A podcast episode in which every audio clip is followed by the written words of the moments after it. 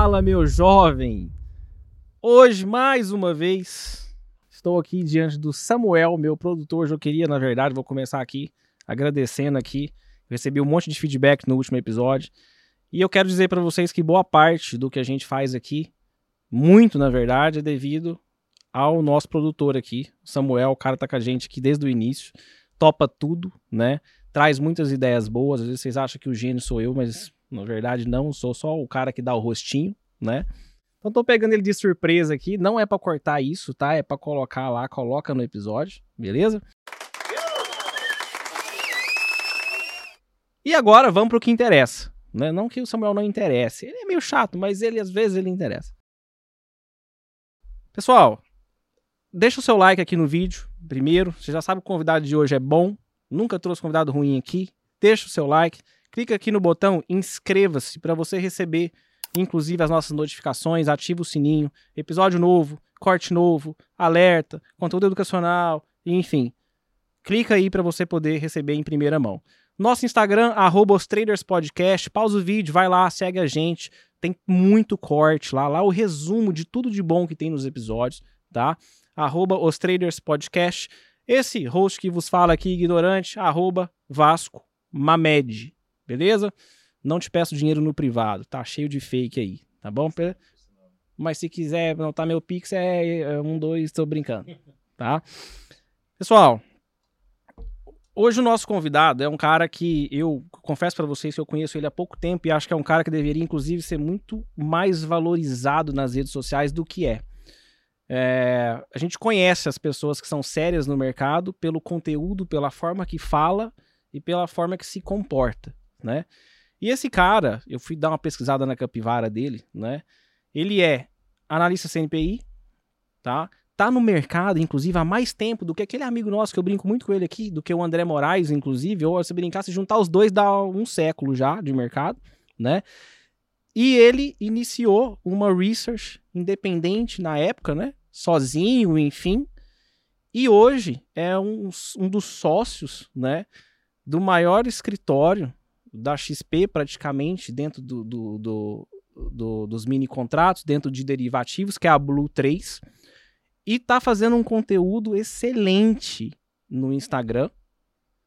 E também, né, tem umas ideias boas que eu copiei dele, enfim.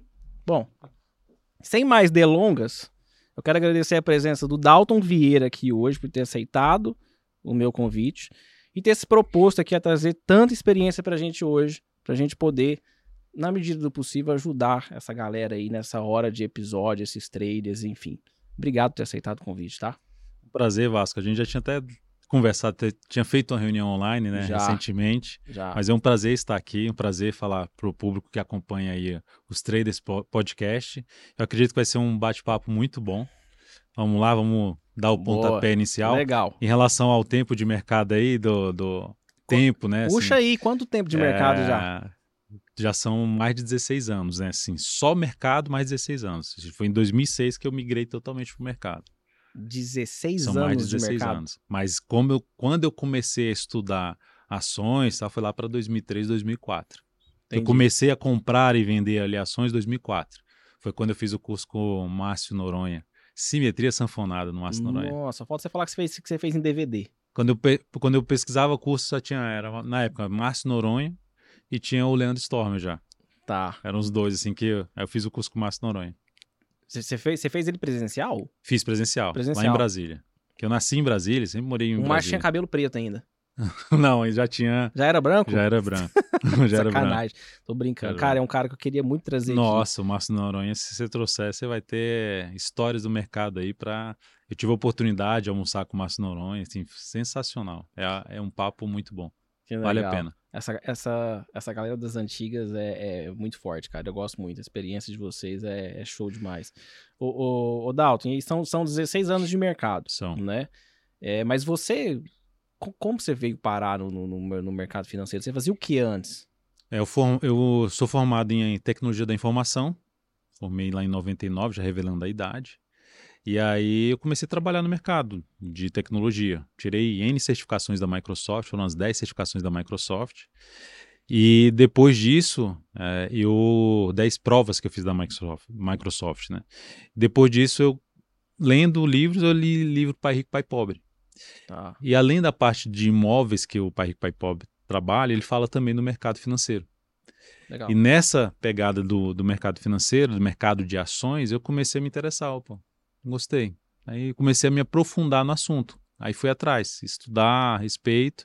Aí fora que eu comecei, ah, vou. Tinha um Folha Invest. Certo. Não sei se você chega a lembrar não, do Folha Invest. Folha Invest não. era um simulador que você comprava e vendia ações ali. Ah. E tinha um ranking no final do ano, tinha premiação. Então aquilo ali já você, pô, comprei, nossa, subiu. Pô, e aí, se a gente tá falando ali de 2003, 2004, é a hora que a bolsa começou a dar aquela guinada para cima, né? Certo, certo. Então, peguei esse momento da bolsa subindo. Então, fui me interessando cada vez mais, o mercado subindo, fui me interessando cada vez mais, até chegar o ponto de, em 2006, migrar completamente para o mercado financeiro. Eu saí da área de tecnologia e fui ah. para o mercado financeiro, só que com um projeto de empreender e operar por conta própria. Entendi. Empreender porque eu tinha um software de análise técnica, que era ah, o WSC. Eu tive um software de análise técnica, assinantes. E aí, esse negócio de análise, pô, eu me tornei analista do mercado porque eu gostava de fazer análise. Não, eu, eu divulgava o software de análise técnica fazendo análise. Que legal. E dentro dessa divulgação, terminou que as pessoas gostavam muito das minhas análises. Tá. Em 2008, eu comecei a. Depois que eu migrei para o mercado em 2006, eu operava, operava futuro, e só tinha um contrato cheio, antes futuro. É, operei FX, mercado de câmbio internacional, Legal. Forex. Tá. E eu fiquei muito tempo no Forex, uns três anos no Forex. Só que aí, a, a para divulgar ainda mais o software de análise técnica, em 2008 eu, eu comecei a produzir videoanálise. Bacana. E nesse período, aí a Isinvest me achou na internet. E fez um convite para eu ser analista lá, para fornecer serviço de análise. Foi a hora que eu abri a DV Invest. Que legal, cara para fornecer serviço de análise para a Easy Invest, que era título corretora, que foi comprado agora pela, no, pelo Nubank e virou no Invest, né? Tá. É, então foi isso, assim, aí a minha história como analista começou ali. Bacana. E aí eu tinha um software de análise técnica conjunto. Então, assim, era um negócio que eu queria empreender, sempre pensei na questão do empreender, mas eu fazendo minhas operações. Legal. E aí veio a parte de análise. Só que essa parte de análise foi crescendo, crescendo junto à, à título corretora, que foi me tomando um tempo que eu não tenho mais tempo para nada. E a gente, como analista CNPI, a gente não pode comprar nem vender recomenda. o que a gente analisa. Uhum. O que a gente fala do ativo é um re relatório de análise. Então, eu não posso eu não posso comprar e vender esses ativos. Perfeito. Então, ou seja, aquilo ali, pô, eu não posso fazer as operações aqui. E aí o tempo que eu tinha de, de junto com o contrato com a EasyVest, era o dia todo fazendo é, produção lá para eles. Enfim, foi, foi um processo que em 2010 eu criei um canal no YouTube, que é um canal no YouTube hoje que tem cento, mais de 130 mil inscritos. Caramba! Organicamente. Cara. Então, assim, a, a outra, a Isinvest nunca fez uma divulgação de como de análise. Ó, esse aqui é o nosso analista. Como chama esse canal? Hã?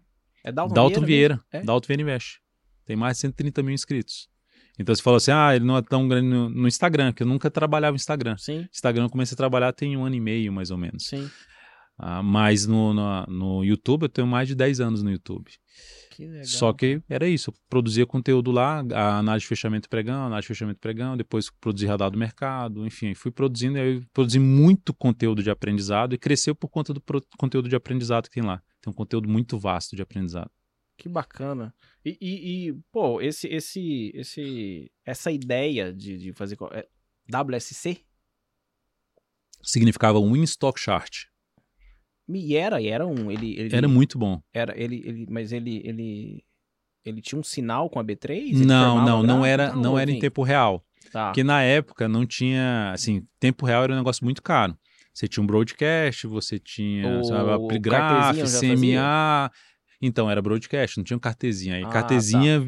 desmembrou, né? Assim, era só assim, você, você não falava cartezinha, era broadcast. Entendi, entendi. Mas é isso, era o cartezinha que virou, era, era o broadcast. Então, era o, era o que tinha mesmo da agência Estado. E ah. era muito caro. E a gente tinha o, o, a cotação atualizada ao final do dia, com aquele arquivo que a bolsa soltava. Você vai Sim. lá, baixava, baixava esse arquivo, interpretava e atualizava todas as cotações. Então era software realmente muito bom. Tá. Cara, por que. Por que decidiu virar trader? Tipo assim, vamos lá, você era da área de TI. Aí você vê uma oportunidade de, utilizando o TI, empreender dentro do mercado financeiro. Sim. É super bacana, obviamente, você saber o que você está fazendo, não só em termos de TI, mas de mercado também, tem essa experiência, enfim. Só que assim, hoje você é um trader. Você é um, enfim, você é um analista, trader, enfim. Isso, a gente faz operações ao TI, vivo lá. eu acho que você não sabe nem fechar um colchete mais. Né? Tipo, ó, nas devidas proporções, tô brincando. Mas assim, por que você permaneceu?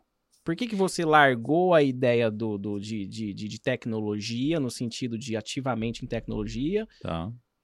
e ficou no trading? O que que seduziu o Dalton?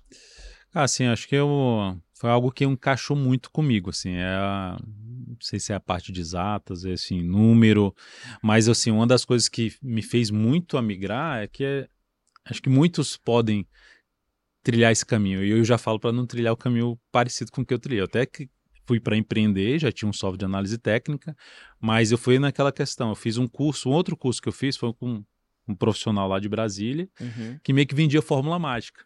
Tá. Entendeu? E aí você novo, você quer ganhar dinheiro rápido, você quer, não, cara, puta, vou ficar rico, eu com 30 anos já tô milionário. Nossa, aí você sabe, você já, já lembra de charrete? Você tem um cavalo ali que você bota uma, ó, um negócio aqui na, na, na nos olhos a dele que ele só olha para frente. vai embora. Uhum. Entendeu? É isso. Aí você, você pensa, você tem esses sonhos, você acredita que você vai, nossa, agora sim, agora eu vou ganhar rachar de ganhar dinheiro. E aí você entra naquilo ali, porque você nem. Quando fala assim, é porque você não, não faz as, algumas perguntas básicas, sabe? Assim, você nem para para pensar, cara, é tão simples assim? E hoje eu posso falar que não, é, não tem nada de simples. É muito difícil é muito desafiador. É, é totalmente possível viver de trade. Totalmente possível. Só que o processo é longo e é muito difícil. Então, se a pessoa vem cá, cara, eu vou largar meu trabalho, já vou, cara, porque eu ah, descobri que é só comprar um cruzamento de média, um IFR que está aqui, dois com média móvel de 9 que vai dar certo. Cara, esquece. É só isso. Se, se fosse tão. Aí, faz, aí eu te tira essa, essa venda aqui e faz as seguintes perguntas para você. Cara, por que não está todo mundo fazendo isso? Porque o cara não deixou de ser médico, engenheiro e tal, e tá todo mundo fazendo a mesma coisa e ganhando dinheiro. Faz algumas perguntinhas e tenta obter as respostas, tirando essa, essa venda, que aí você, opa, para você, não é para você desistir, é pelo menos para você ter ciência que quando você for entrar no mercado financeiro, você já sabe onde você está entrando, você sabe que é, um, é, é algo tão, tão ou mais, eu diria que é mais desafiador que outras profissões, e que vai levar tempo, como a medicina, como uma engenharia. Você vai levar anos estudando aquilo ali. Pô, mas eu posso até ganhar dinheiro antes desse prazo de. Sim, você pode até ganhar. Mas se adquirir uma consistência, experiência, cara, é isso. Quantas vezes aparece uma crise do mercado como uma apareceu de 2000 que a gente sentiu lá de 2010, a bolsa sofrendo. A bolsa agora voltou a sofrer em 2021 para cá. É, mas não são, são vários períodos no mercado que a gente tem que passar para entender que, assim, cara, eu, igual a gente está falando aqui um, um pouco antes de começar o podcast sobre robô, né? Pô, às vezes o negócio funciona aqui não vai funcionar em outro momento no mercado. Perfeito. Então é isso, precisa de muito tempo para você viver diversos momentos e você lapidar as coisas para você e fazer que aquilo dê certo. Então, como é que eu. O que é que eu fiquei nisso? É porque, assim, cara, é, eu desenvolvi algo que, que assim, é, eu sempre acreditei muito. Um potencial absurdo, sempre acreditei. E eu gosto muito de, da, da, área. Assim, eu vivo o mercado, aquela, estar na frente do gráfico, passar aqui 8, 10 horas por dia olhando o gráfico, para mim, cara, é um negócio que me dá muito prazer. Gosto demais, sabe, assim, avaliar aquilo, mas avaliar, assim, de verdade, né? Eu não quero. Eu fui do, dos atalhos, de buscar os atalhos. Mas depois de um tempo eu vi, cara, não existe esses atalhos. É, e aí, enfim, é, foi mais ou menos isso e é o que, que se encaixa muito para mim. Eu gosto demais. É, é quase, quase o bichinho do, do, do mercado, né? É. é o mosquitinho do, do, do mercado, né? Sim. né? Picou. E, e, e, você falou que já procurou atalho, enfim, né? Que, cara, é impressionante. Assim, acho que não tem ninguém que começou no, no, no trading, principalmente, no mercado financeiro, que não foi atrás de um atalho, né? Que vai, vai procurar um atalho, enfim. É, o que que, o, o que aconteceu para você ter abandonado esse atalho e ter caído na realidade, a gente já sabe. Você perdeu dinheiro, ponto. Você teve que ter humildade para reconhecer que, puta, eu preciso é, de mais tempo, é, as coisas, o negócio não é tão simples como parece, né? Não é tão fácil quanto parece, na verdade. Enfim. Mas você chegou a, a, a ter alguma perda assim é, expressiva, por exemplo, no sentido de, cara, eu quebrei. Não, não cheguei a quebrar, mas eu cheguei a praticamente quebrar. Tá. O que, que é esse praticamente, né? Assim, isso foi com FX, com Forex. Então, quando eu falo assim dos atalhos, é que tudo que eu lia, ah, eu vou ler o livro do Steve Nice, de Candlesticks. Tudo quanto é eu via padrão de reversão dos candles, eu comprava ou vendia. Todos. Eu via que era um perde-ganha, sabe, absurdo. Ah, eu entendi o estocástico, boto estocástico na tela e vou operar estocástico. IFR, botava na tela, vou OBV, MSD, MACD. Tudo que eu, o que eu li, o que eu entendi, eu jogava lá e operava na real. Então, depois de muito tempo fazendo isso, eu falei, cara, assim, não é isso. E aí você vai aprimorando. O livro do Alexander é, um para mim, um dos melhores livros que eu já li, em termos de abrir a mente para várias coisas. O, a, é, é, como é que é do investidor profissional lá? É, do operador. Seja, como, nossa, agora fugiu o nome é, do. É, é, como se tornar um, Como se tornar um, um operador investidor de sucesso. Isso. Pronto, valeu. É, esse é um dos melhores livros. Eu tenho lá. É, até, ele é um dos melhores livros que abriu a mente para algo que eu construí minha metodologia. Legal. É, mas o que me levou assim a, a, ter uma sacada que aí me levou muito para a gestão de risco, que eu não tinha gestão de risco. A maioria que entra não tem gestão de risco. É por isso que 90% dos traders, cara que faz day trade, ele quebra em 90 dias. É a estatística. São 90 Porque, dias. É, 90 dias. Não é só a estatística daqui, é de fora. E aí, essa, essa estatística, é, por que ela acontece? Não é porque o cara não conhece nada, é porque ele não conhece gestão de risco. Então ele quebra.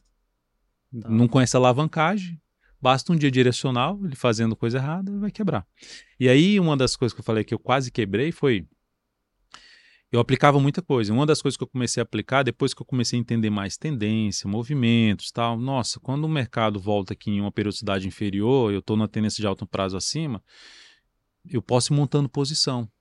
Vou comprando, compro aqui 100, depois eu compro 200. E na época, assim, na, no FX, a posição mínima que você tinha, hoje tem mini no FX também. Você tem posições pequenas que você pode montar, mas a minha a menor posição, eu cliquei, comprar ou vender, eu abri uma posição de 100 mil dólares. Certo. Era isso. Uhum. Aí eu ah, vou entrar com 100 mil, minha próxima posição 200 é mil, minha próxima posição 400 mil, então eu ia aumentando gradativamente. Perfeito. Só que, enfim, não me toquei que, cara, aquilo ali pode dar muito errado, que o mercado se reverter a tendência já era. e ter um dia muito direcional, já era. Você vai estar com uma posição gigantesca aí. E aí eu fui montando posição, tava dando muito certo, sabe? Nossa, tá assim, caramba, tô rachando aqui, tá muito bom. Então cheguei, eu cheguei a, a, a, a basicamente dobrar a conta. Aí depois de aplicando, aplicando bando de coisa, eu voltei para o zero. Depois fui de novo, eu evolui em três vezes e, em um dia eu quase quebrei a conta. Por que eu quase quebrei? Só que eu não quebrei a conta. Então, mas eu cheguei a. Que lá eu tinha um a minha corretora era na Suíça. Para você operar FX, você tinha que abrir conta lá fora. Corretora na Suíça. Então, você tinha lá um termômetrozinho de risco. Tá. Se você vai estando uma alavancagem e a posição vai vindo contra você, ou, ou, ele entraria no, ele vai entrando no amarelo, laranja e vai até vindo vermelho. Tá. E eu comecei a abrir posição, 100, 200, 400, aí a próxima, o cara não tinha mais, eu vou abrir aqui já dava 100, 200, tá, eu consigo botar mais uns 300 aqui. Eu estava com um milhão de dólares posicionado. E aí aquele momento que assim, ah, se o mercado bater aqui, aí eu botei um alarme, se o mercado bater aqui, zerou. O, o, nem stopa, o, o, sistema vai me zerar. Tá. Então eu sabia assim, cara, bater aqui, ele, isso, ele vai zerar. E o outro alarme aqui, eu saio basicamente no zero a zero. Eu tá. quero assim, eu vou deixar aqui. E eu saí da frente. Nesse momento eu já estava por conta sair da frente do gráfico, assim, porque senão eu vou fazer besteira. Aí saí, deixei lá a, os alarmes, porque eu sabia que se bater aqui eu deixei uma ordem de saída e aqui se bater aqui vai zerar. Não adianta mais botar stop aqui, porque assim, o buraco já tá. tá o fundo é esse, eu já tô muito perto do fundo, então assim, uhum. assim, vai zerar. E aí eu saí da, da, da, da, da sala, da, da, da frente das telas e fui para outro lugar. E aí deixei o alarme com um som alto. E aí tocou o alarme. Ah, cara, sabe aquela tensão? Só que antes disso, cara, passa um filme na cabeça. Cara, como é que eu posso, como é que pode eu construir já várias coisas, tripliquei o capital, como é que pode em uma operação eu arrebentar com minha... Aí eu já ficava pensando, cara, como é que eu vou falar com a, com a minha esposa? que está inclusive aqui acompanhando. Você já era você já, você Como já é que, casado. Como, já, já, estava casado. o que, né? que eu vou falar para minha esposa? O que, que eu vou falar para os meus pais? Cara, Sabe o que, que eu Nossa! E aí esse é legal porque eu já estudava programação neurolinguística. E essa é uma das coisas que faz assim, você se imaginar naquela situação ruim, uhum. Para você sentir aquela dor, sem você viver aquilo, mas você sentir realmente aquela dor pesada uhum. e você criar mecanismo para, cara, se eu passar por isso aqui, eu botei isso, se eu passar por isso aqui, é, eu vou mudar muita coisa. Primeiro que esse tipo de operação nunca, nunca mais faço. E eu vou estudar muito gestão de risco. Que eu não pode, cara, eu triplicar o capital e eu devolver tudo. Perfeito. Acho que muitos que estão assistindo aqui a gente vai ter já passado por isso. Com certeza. Ter feito uma baita grana e um dia, daquele dia de fúria, aquele dia que você vai tomando o mercado vindo contra e você achando que não, já caiu muito, já caiu muito, e só aumentando a posição e eu vai lá e tem a zeragem. Que o Mark Douglas chama de trader montanha-russa, ah. né? Ele vai subindo. Aí quando ele cai, ele cai de uma vez. É. Aí quando eu cheguei lá na ver, o mercado tinha saído na minha, no meu 0 a 0 O meu 0 a 0 ainda era um lucro de mil dólares. Porque a posição era de um milhão, mil dólares não é nada. Nossa, que dor de barriga, hein? Nossa, aí foi esse dia, assim, sabe? Assim, foi, eu fui do, da linha do, do, do quebrar para a linha do manter o capital e ali eu, eu tomei assim, aqui eu mudo a minha vida. E aí foi aquilo ali mudou minha vida em termos de gestão de risco. Até para quem me acompanha mais tempo no mercado sabe que eu faço recomendações de swing trade desde 2010. De forma pública eu coloco os resultados das operações, o registro das operações. Tá. E lá está toda a gestão de risco. Quantos por cento você tem que colocar no cap... Ah, eu recomendei vale. Quantos por cento você entra? Você entra com 15%. Porque se você perder 15% do, do se, se gerar o stop que está nessa posição aqui. e você entrou realmente, você tinha 100 mil, você botou 15 mil reais, você vai perder 0,5% do seu capital total dos 100 mil. Perfeito. Aqui uhum. você não quebra, se você fizer isso, Perfeito, entendeu? Legal. Então foi assim, é, qual foi o momento bem ruim? Foi esse. Esse foi um momento bem ruim. Só que sim, tem lógico, dentro de todo o processo não foi só esse. Assim, foi, eu, eu, dobrei, volta para o zero, que aí que você vai testando, você vai filtrando, e aí você fala, pô, que que você, como é que você saiu das fórmulas mágicas? Como é que eu saí da fórmula mágica? Eu, eu em 2000 e já com seis anos de mercado, em 2012 eu resolvi tirar tudo da minha tela. Tudo que era indicador eu tirei. Eu fiquei só com gráfico de candles. Tá. Durante três anos, e aí eu resolvi não acompanhar a notícia, eu acompanhava petróleo, minério, fluxo dos investidores estrangeiros na bolsa, além de vários indicadores. Então eu via que aquilo tudo me deixava muito em dúvida. Entendi. E aí eu fui lendo livros que, na sacada, cara, o indicador é subjetivo. Por exemplo, qual média móvel que você usa?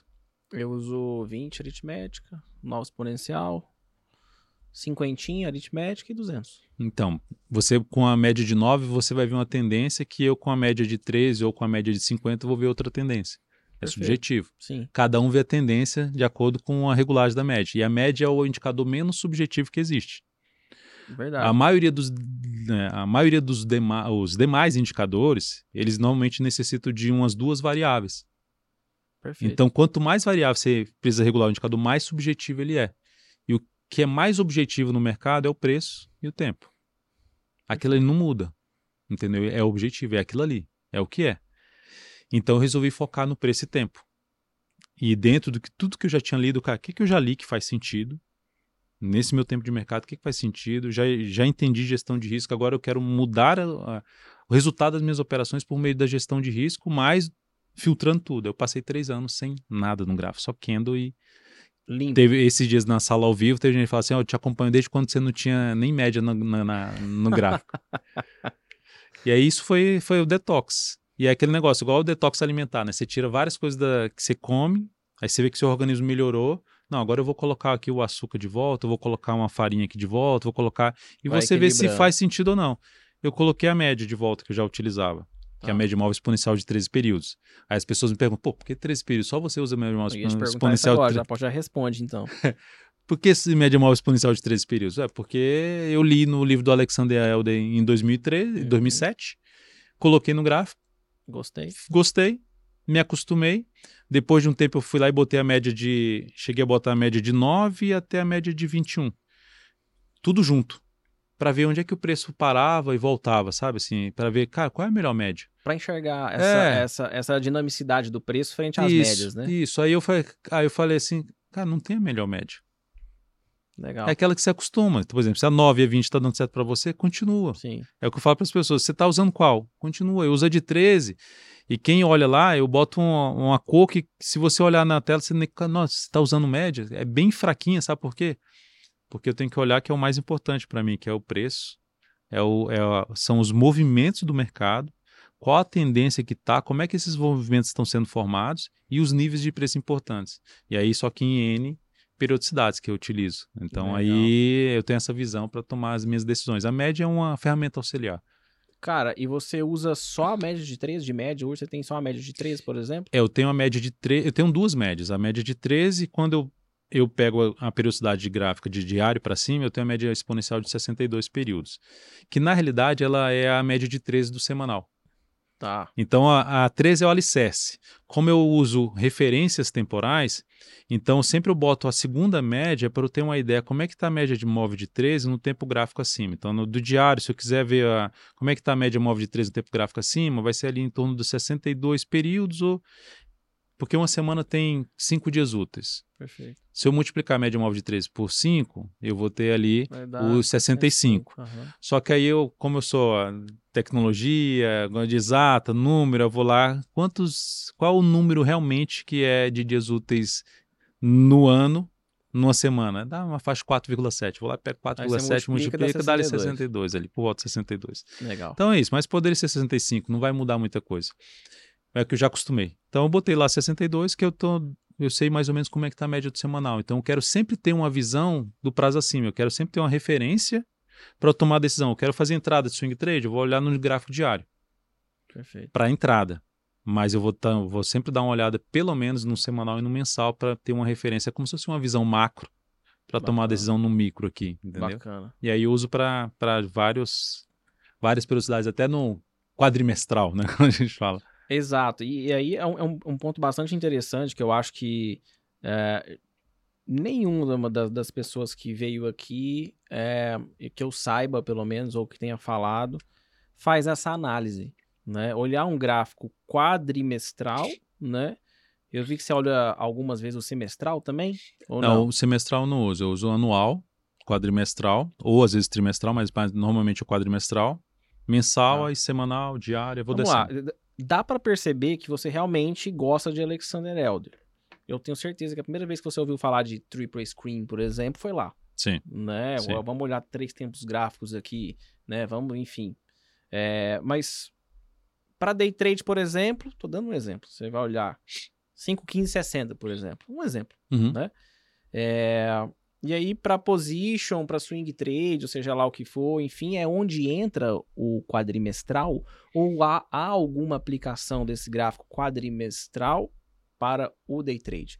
Como é que você casa ele? Ele está junto com quem? Ele, ah, Vasco, ó, o, o quadrimestral está junto com o diário e com o semanal. Não, o quadrimestral está junto só com o anual. E aí? É, deixa eu só destacar aqui a sua pergunta, que ela é muito boa.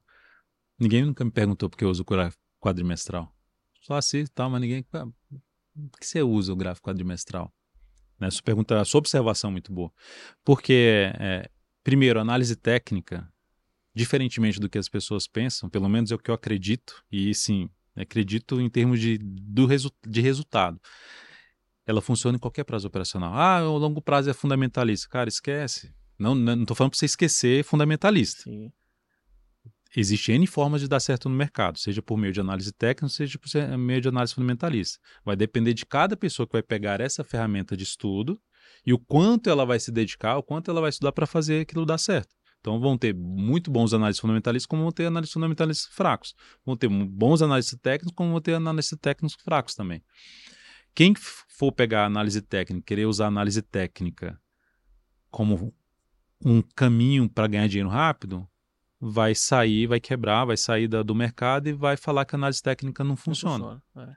E a maioria faz isso. Sim. Aí por isso que é o, o, vamos dizer assim, a análise técnica é visto de forma, sabe, mal. Uhum. Mas ela é só uma ferramenta.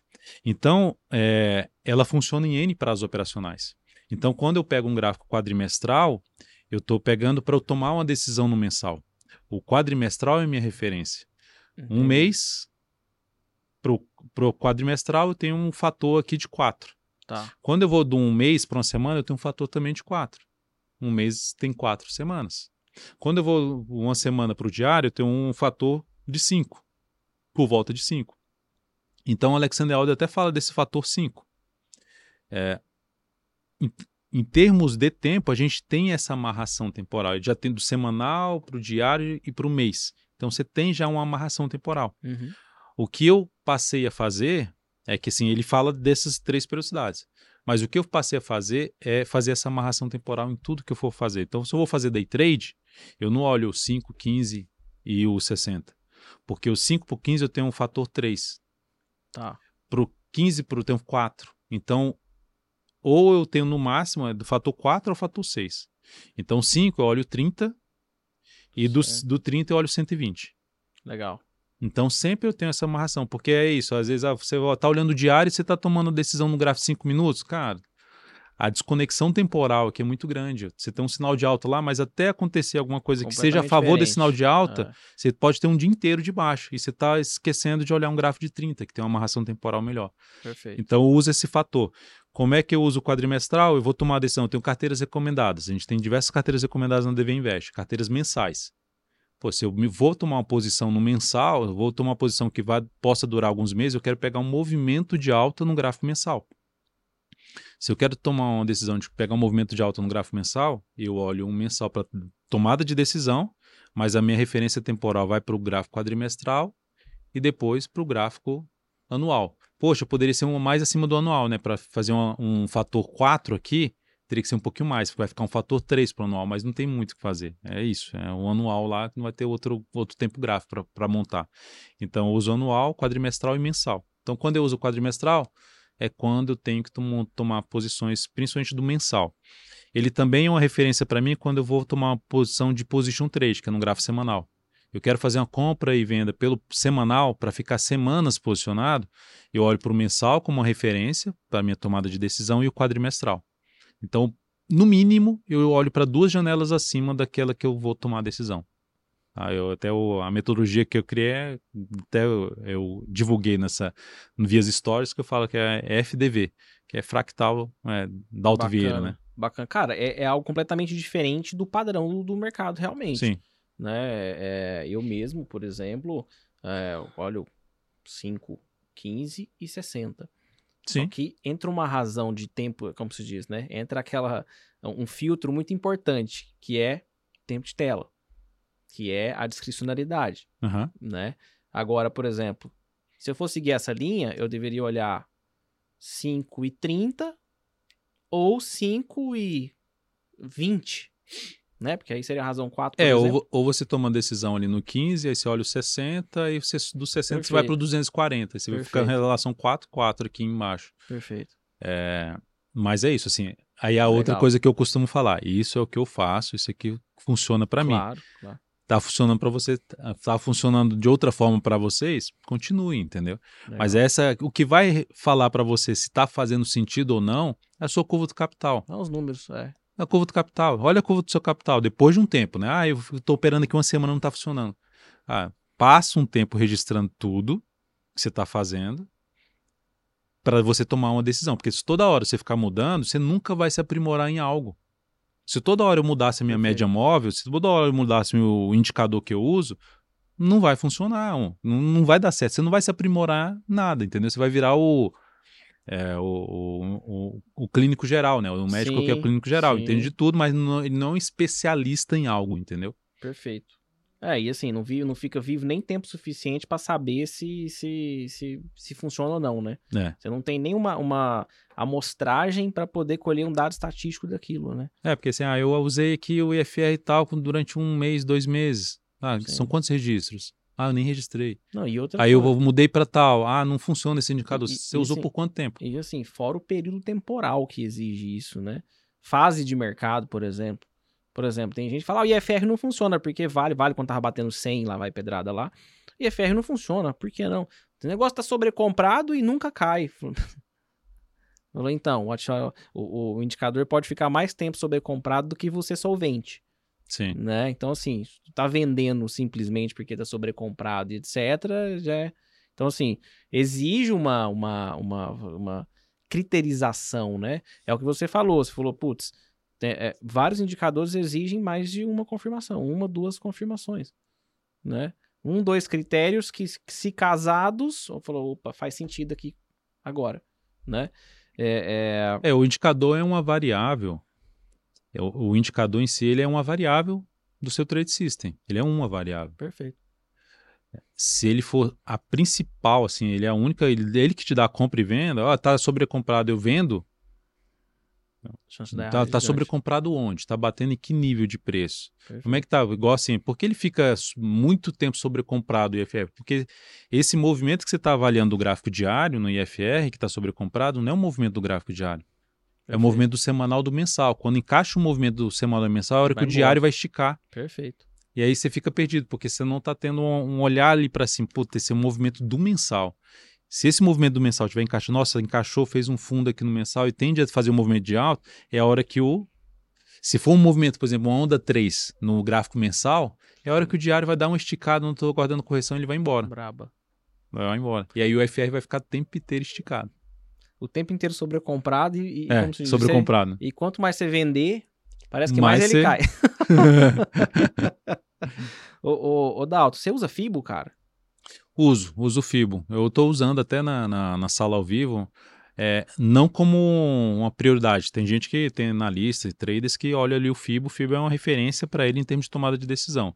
Eu olho como mais um nível de ponto ou de resistência ou de suporte. É um nível de preço. Tá, você usa ele mais como para ver ponto de retração ou você utiliza ele para fazer projeção de alvo também? O, uso uso para fazer projeção. Projeção. Pro, projeção. Por exemplo, eu tô, tô pegando um movimento, tô, comprei um ativo o, o índice ou o dólar, comprei. Ele começou a fazer o um movimento naquela direção. É, eu olho o tempo dos movimentos, quanto tempo já tem esse movimento. Pô, começou muito forte. Cara, eu tô com um alvo aqui que eu já saí da, sei lá, de 60%, 70% da minha posição, que já bateu no relações com retorno que eu, que eu gosto de trabalhar com relações com retorno maior, de ganhos maiores.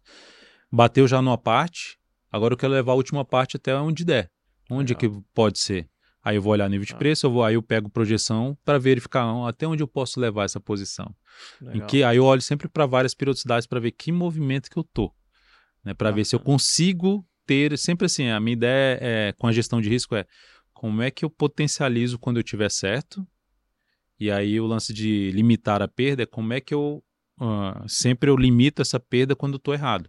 E aí eu Legal. volto a falar sobre essa questão de de estar errado. As pessoas, para dar serem bem-sucedidos no mercado, no mercado como trader, cara, se as pessoas não, não olharem para cada operação e falar que a responsabilidade única é dela, não vai dar certo.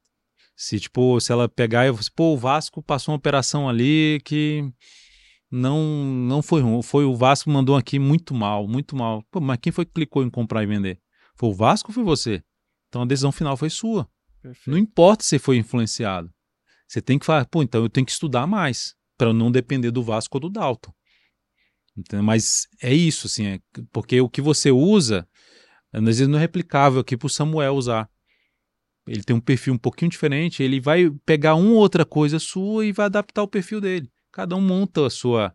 Mas tem como você ter a sua referência, o Samuel tem a referência, tem a referência. Mas é isso, assim, não tem uma, uma, um padrão que vai ser usado aqui que vai dar certo lá para o outro certinho, entendeu? Perfeito. Bacana. E, e, e, você utiliza nível clássico de FIBO? Nível clássico. Projeção, 161.8? 38, assim, retração 38, é, 50 e 61,8. Para projeção, 61, 100 e 161,8. Eu nem vou muito para cima disso. Tá. Beleza. Tá? E, e, eu normalmente eu trabalho sempre com projeção alternada. Eu evito fazer a projeção clássica para não, Eu evito, a não ser que eu esteja numa tendência realmente, o ativo entrou na tendência, o índice, o dólar entrou na tendência, ou a ação que eu passei recomendação entrou na tendência muito forte, tá numa tendência muito forte, aí sim eu tento uma, uma projeção mais alta. Mas é, dificilmente eu passo 161,8. Legal. O, o, o Dalton, o, o eu vejo que você faz um, um, um, um, trabalho de conscientização ali baseado no gerenciamento de risco, que é típico de, de, de analista e de trader sério. São poucas pessoas que realmente priorizam tanto isso. Até porque isso não vende muito, né? Você fica falando de gerenciamento de risco, não gera engajamento. Não, não, não vende curso, Sim. né? Não, então tem essa, essa, essa problemática aí comercial, vamos assim se dizer, né?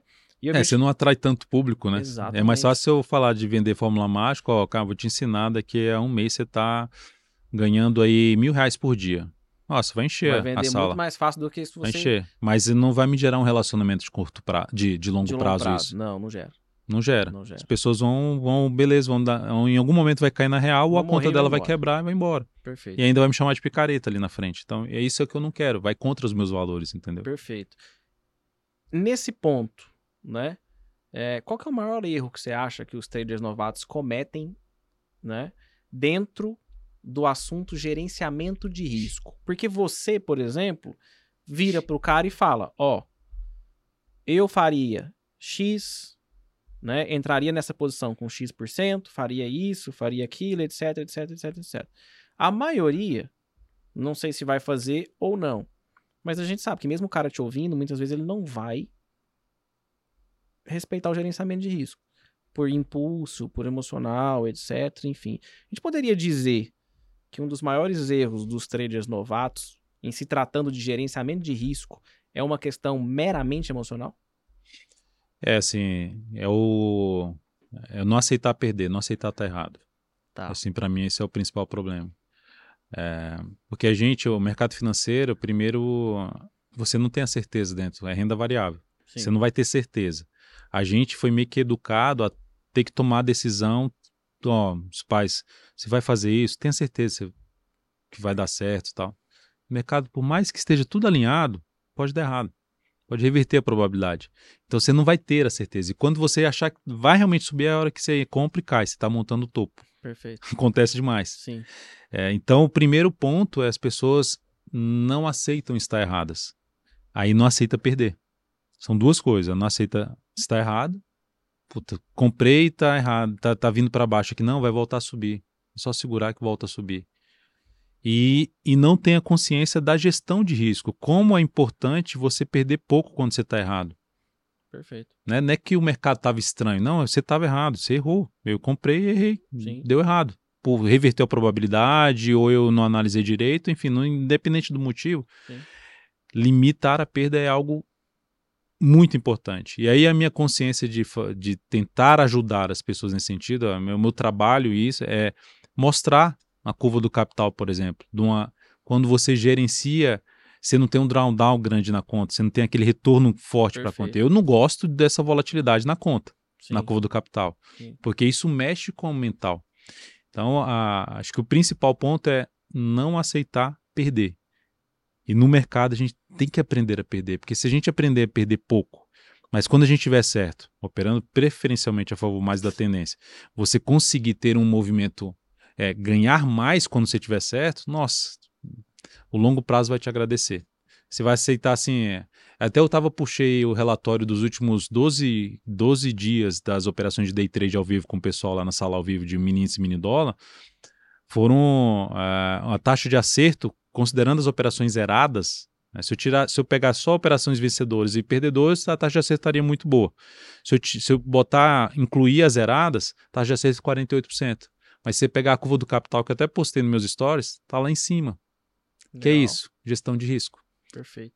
No dia que teve um dia negativo, desses, desses 12, teve um dia que foi negativo. No dia que foi negativo foi bem pouco. Então, não tem problema você tomar três stops consecutivos, desde que eles sejam pequenos. As é. pessoas não querem perder, querem que volte. O problema é que tem uma operação, pegar um mercado de ações, tem uma MER3 que vai acontecer na sua conta, tem uma uhum. Magazine Luiza que você achava que ia subir. Tem uma CIA, E ela vai arrebentar. Uma, uma Marisa, né? Tem a, tem a alavancagem que eu fiz lá no Forex que ela vai te arrebentar. Entendeu? Você vai comprando mais, comprando mais, e é essa que vai te arrebentar. Não dá. É, não, não dá. dá. Realmente. Entendeu? É, eu tenho uma, uma, uma, uma, Tem até uma historinha que eu, que eu brinco com o pessoal. Eu já girei muito em C&A. Já ganhei dinheiro, já perdi dinheiro. Já, já parei na porta da loja e falei, hoje eu vou sair daqui com tudo que é meu, né? Vou me comprar meia, vim a pegar meia, hoje é gratuito. Vou pegar a sacola e encher de meia, alguma coisa eu vou fazer com isso aqui, né? E tem um amigo que opera comigo, que assim, ele é trader há muitos anos, e ele adorava comprar C&A, cara. Mas assim, porque papel ter uma vol legal, né? Sempre teve. Sim. E ele adorava comprar, comprar C&A, comprava, comprava, comprava. Aí só que assim, a gente é um perfil trader, né? Então você sempre limita a perda, sempre limita. Aí um belo dia, sei, eu lembro direitinho, você já bateu 4,90 e poucos. Aí tá lá os traders falando de, de valuation, né? Então conversa vai, conversa vem, tal, tá barato, não sei o que, tal. Tem um caixinha aqui, ah, tem aqui 12%, 11%, 10%. Cara, muito tempo que eu não monto posição, eu vou montar uma posição CIA. Aí eu lembro que eu olhei para ele assim e falei assim, cara, a gente não sabe montar posição não. Por quê? Porque a gente topa, cara. A galera que defende o, o, o longo prazo, ele diz, não tem stop não, cara. É compra e deixa, não sofre, né? Aí ele, ah, Vascão, pô, mas 10% e tal. É, eu acho que vai sim, cara. Eu acho que, que a gente consegue. Eu, eu, eu, eu consigo. Comprou. 4,90. Tá, vai. Dalto. Acho que ele ficou uns 2% positivo só. 4,90, 4,80, 4,70, 4,60, 4,50, 4,40. Eu lembro direitinho, bateu quase, quase, quase 4, perdendo 4. Ele me ligou e falou assim: não existe longo prazo nesse país, não. E a gente rindo, né? É. No tom de brincadeira e tal. Eu falei, mas que, que você montou uma posição, você vai estopar? Isso não é posição? E o longo prazo? Aí eu tinha um influencer na época aí que adorava falar do longo prazo, longo prazo, longo prazo, longo prazo. E só falava do longo prazo, né? Como se fosse, enfim, né? Aí ele falou, ele falou, cara, olha para você ver. Eu tô só 10% comprado. É a única posição que eu montei. Esse negócio tá caindo e já tá me incomodando. Falou, Vaz, tu imagina a cabeça do, do PF, da pessoa física, do varejo, que compra 30, 40, 50, 60% do capital dessa bagaça aqui, porque ouviu alguém falar que tava barato, e assim, isso que, que ele tinha comprado até os quatro, se você olhar no gráfico lá, passou um. Cara, passou um mês e meio. Entendeu? Sim. E já tava tomando ali 20% para trás ali, assim, fácil, sabe? E aí ele falou, cara, você imagina a cabeça da pessoa física, né? E aí eu, eu, eu fiz uma pergunta para ele que, assim, eu quero transferir essa pergunta para você. Que eu virei para ele e falei, cara, vamos lá então tu vai estopar a posição ou vai ser posição mesmo, tipo buy and hold, né? Aí ele virou para mim e falou assim: "É um percentual muito pequeno do meu capital para eu estopar e eu acredito na tese. Eu vou nessa." Beleza. Eu confesso para você que não é a minha estratégia preferida. Eu acho buy and hold uma bullshit. Não gosto, né? É, conheço outras pessoas, até sócios meus, inclusive, que de outros negócios que já fizeram muito dinheiro com buy and hold no bull market. O valuation esticado até o teto. Mas você comprava e o mercado tava pagando. E o mercado Sim. comprando, né? É... Qual é a sua opinião sobre isso? Sobre é, ter uma posição, né? mesmo que seja uma posição que você acredite, estamos falando de análise fundamentalista. Tá. Tá? Você gosta, acha que tá barato, etc. Enfim, ah, mas se cair durante um ano, dois anos, tá bom, cara, continua barato, é um, longo prazo, etc e tal, né, e etc. Qual que é a sua opinião sobre isso? Tem que ter stop? Não tem que ter stop nessa estratégia? Ou o Dalton fala, cara, eu caso os dois. Tá barato, tá, mas ok, tá, papá, beleza. Vou comprar um percentual pequeno? Beleza, mas ainda assim eu vou meter um stop ali. E aí? É, eu, por ser foco muito grande em gestão de risco, para mim nada deve não, não ter stop. Não gosta. Não ter stop. Assim, se, mesmo seja fundamentalista, é, eu acredito que tudo tem que ter uma gestão ativa. Então eu tenho que saber, mesmo que estou tomando a decisão fundamentalista, eu tenho que saber quais são os motivos que me levaram a comprar aquela empresa, ações daquela empresa. E em, em algum período trimestral, semestral, anual, eu tenho que fazer uma análise para ver se os motivos que me levaram a, a, a comprar aquela empresa continuam lá. São, continuam válidos. Se eles não continuam válidos, é o stop. Ah, mas já caiu tanto, agora tá barato, eu vou ficar. Concordo. Aí assim, bacana, aí entra bacana. naquela questão que, que eu falo para as pessoas assim, na, na, na, usando análise técnica. Se você for tomar a decisão de entrada, você tem que saber qual, o que que tá te levando a comprar esse ativo. E saber que o que que anula esse motivo que te levou a comprar, porque onde anula é o seu stop. Você pode usar volatilidade, tá, mas onde ele anula o motivo que te levou a comprar, por exemplo, você comprou um fundo, se ele reverter esse fundo, acabou você tem que estopar. Se você não estopa, seja por meio da análise fundamental, se você não encerra essa posição, que, que vai acontecer? Cara, é para o longo prazo, igual acontece muito com quem usa análise técnica. Vai lá, não estopa, e continua caindo, caindo, ela tá, aí já começa a olhar, vai lá no, no RI da empresa para ver eh, os resultados da empresa, uhum. para ver como é que estão as coisas, já começou a olhar para o fundamento. Começou com análise técnica, já está olhando para o fundamento. fundamento. O que que acontece mentalmente para a gente? você você fica preso. Tem algo que tá, vai ficar te incomodando. É como se você sentasse num prego e aquilo ali vai te incomodar. Sempre vai estar tá dando uma incomodada, sabe? Assim, mesmo que seja 10%, 5%, ah, não, de boa aqui, mas você olha, puta, cara, só cai. Ah, tô aqui em via e, nossa, só cai. E é, não, não, tá barato, vai, uma hora, uma hora sobe. Mas é um percentual pequeno, é, mas incomoda. Mas incomoda. incomoda. Aquilo vai estar tá te roubando a atenção e eu sempre penso o seguinte, cara, esse capital poderia estar no ativo, se, mesmo assim, eu tinha, Dalton, eu coloquei é, 20 mil no ativo, ele está agora com 5, eu não vou sair desse ativo. Cara, mas esse 5, você tem que falar, você tem que pensar o seguinte, esquece esse 20, não é mais seu. O seu capital é 5 mil agora. Perfeito. Esse 5 mil, qual a melhor decisão para esses 5 mil? É continuar nesse ativo que já invalidou os motivos que você te levaram a comprar esse papel? Ou é estar no ativo que está com uma expectativa melhor dentro do que você gosta para a tomada de decisão? Está com expectativa melhor.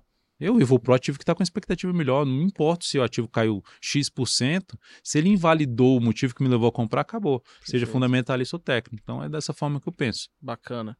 A gente tem um fenômeno que, assim, a gente de fato, acho que você vai concordar comigo, a gente tem alguns papéis que estão, em termos de valuation, não sei se você gosta muito, enfim, eu sou um, um puta amador, eu sou um iniciante no, também em, sou, em, também sou. em fundamento, enfim.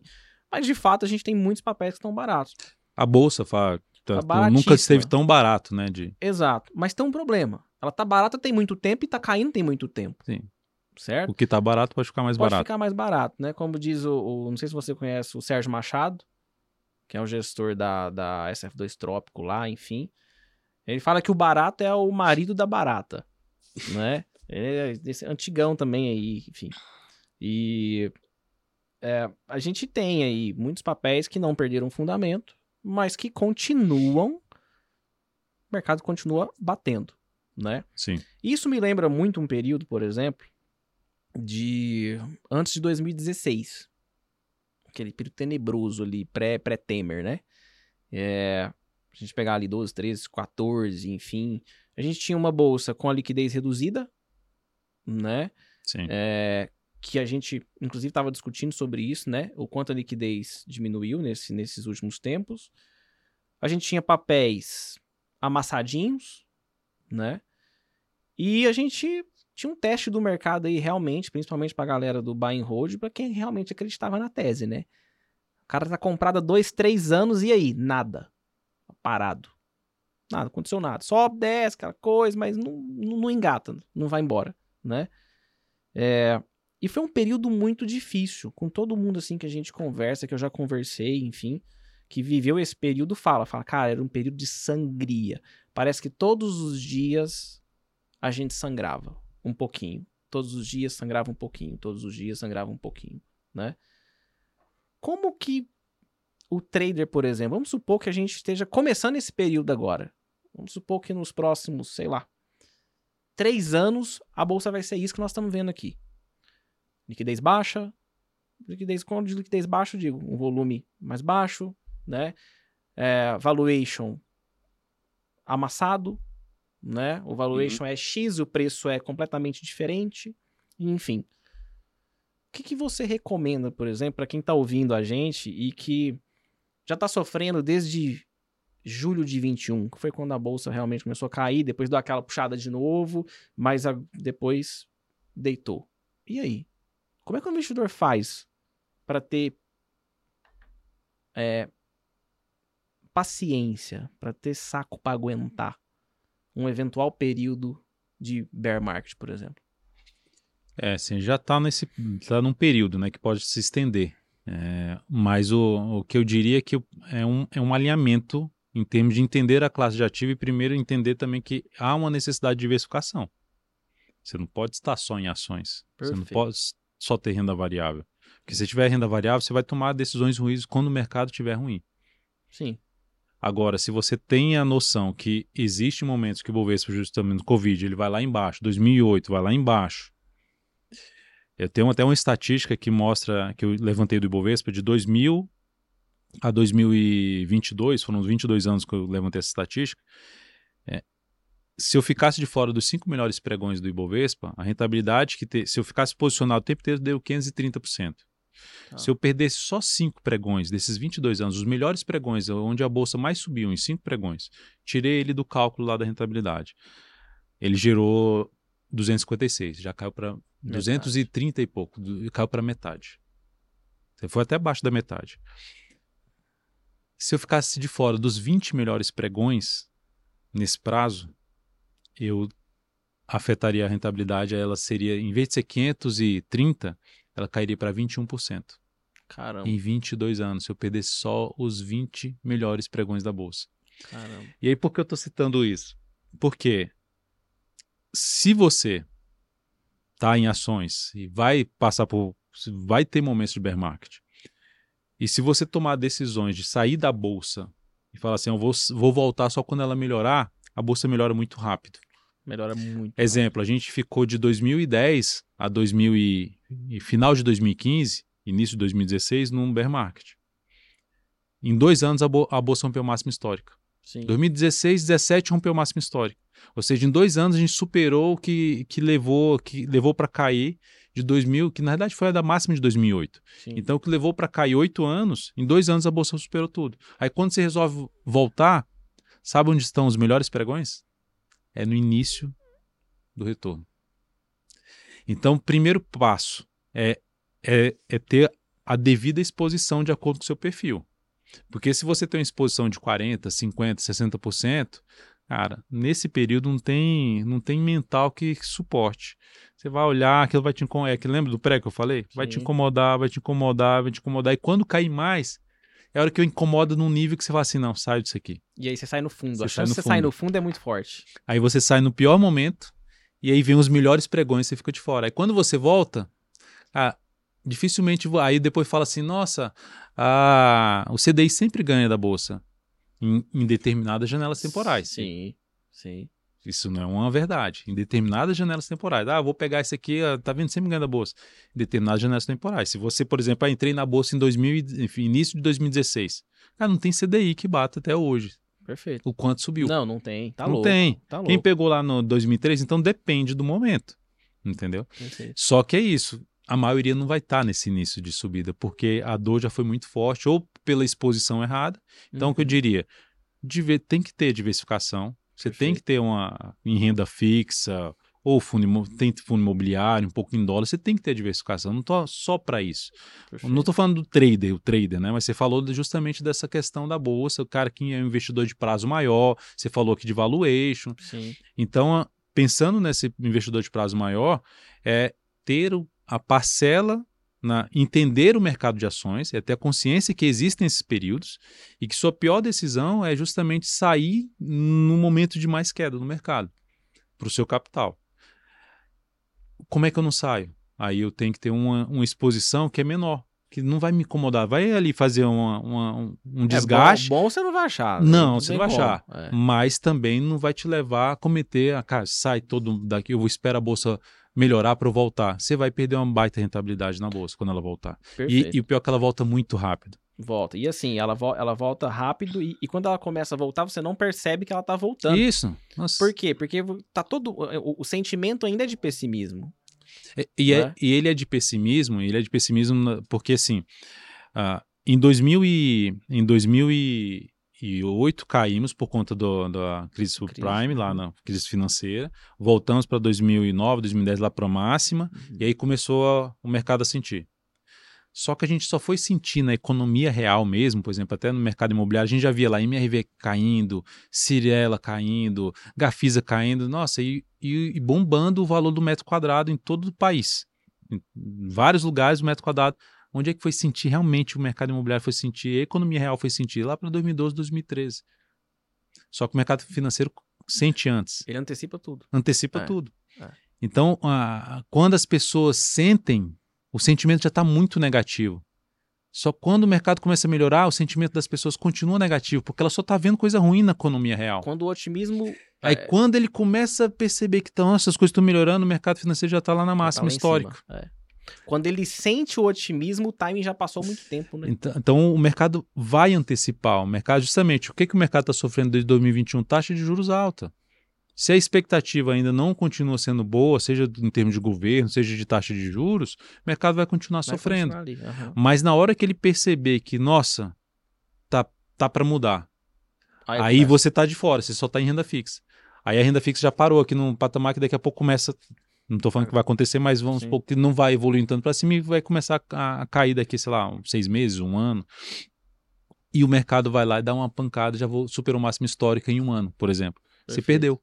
Perfeito. Então, tudo que às vezes você tinha perdido naquele capital, ele já tá, estaria no positivo se você não tivesse tirado. Então, a parcela que você coloca é muito importante. Perfeito, concordo. Concordo, assim, plenamente.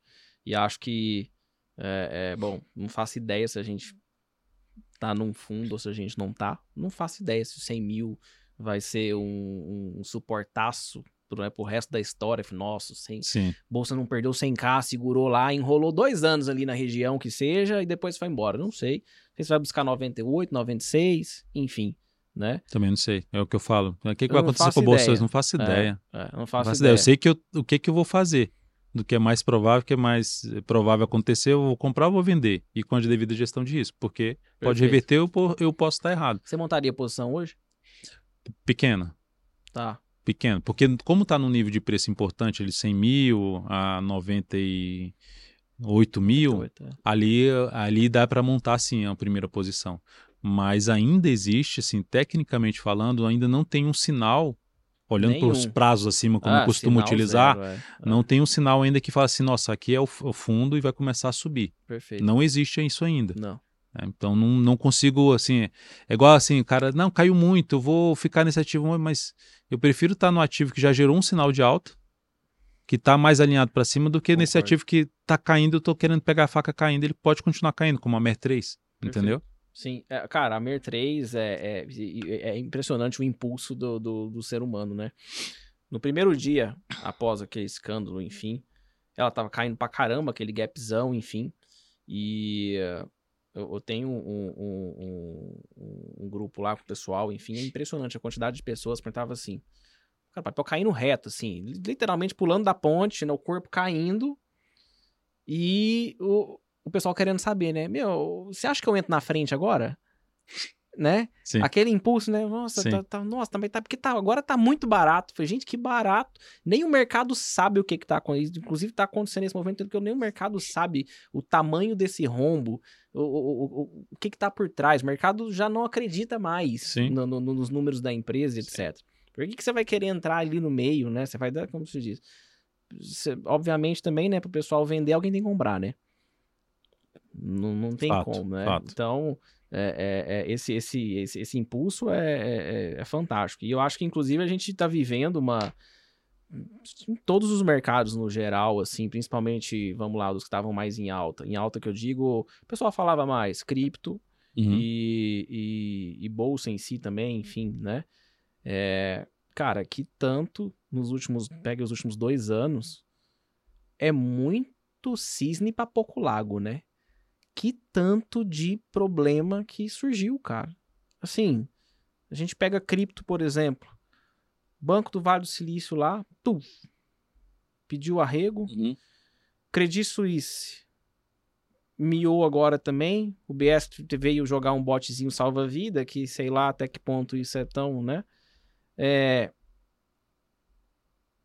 A maior corretora cripto, se não a maior, a segunda maior cripto, fechou as portas, a FTX, quebrou mesmo, uhum. do dono pegar o jato e ir para as Bahamas e ser preso lá, né? É... Aí a gente teve na, na, na, na, nossa bolsa, né? Veio um caso igual a Mer. Isso assim, num curtíssimo espaço de tempo, né? Sim. A Mer. É...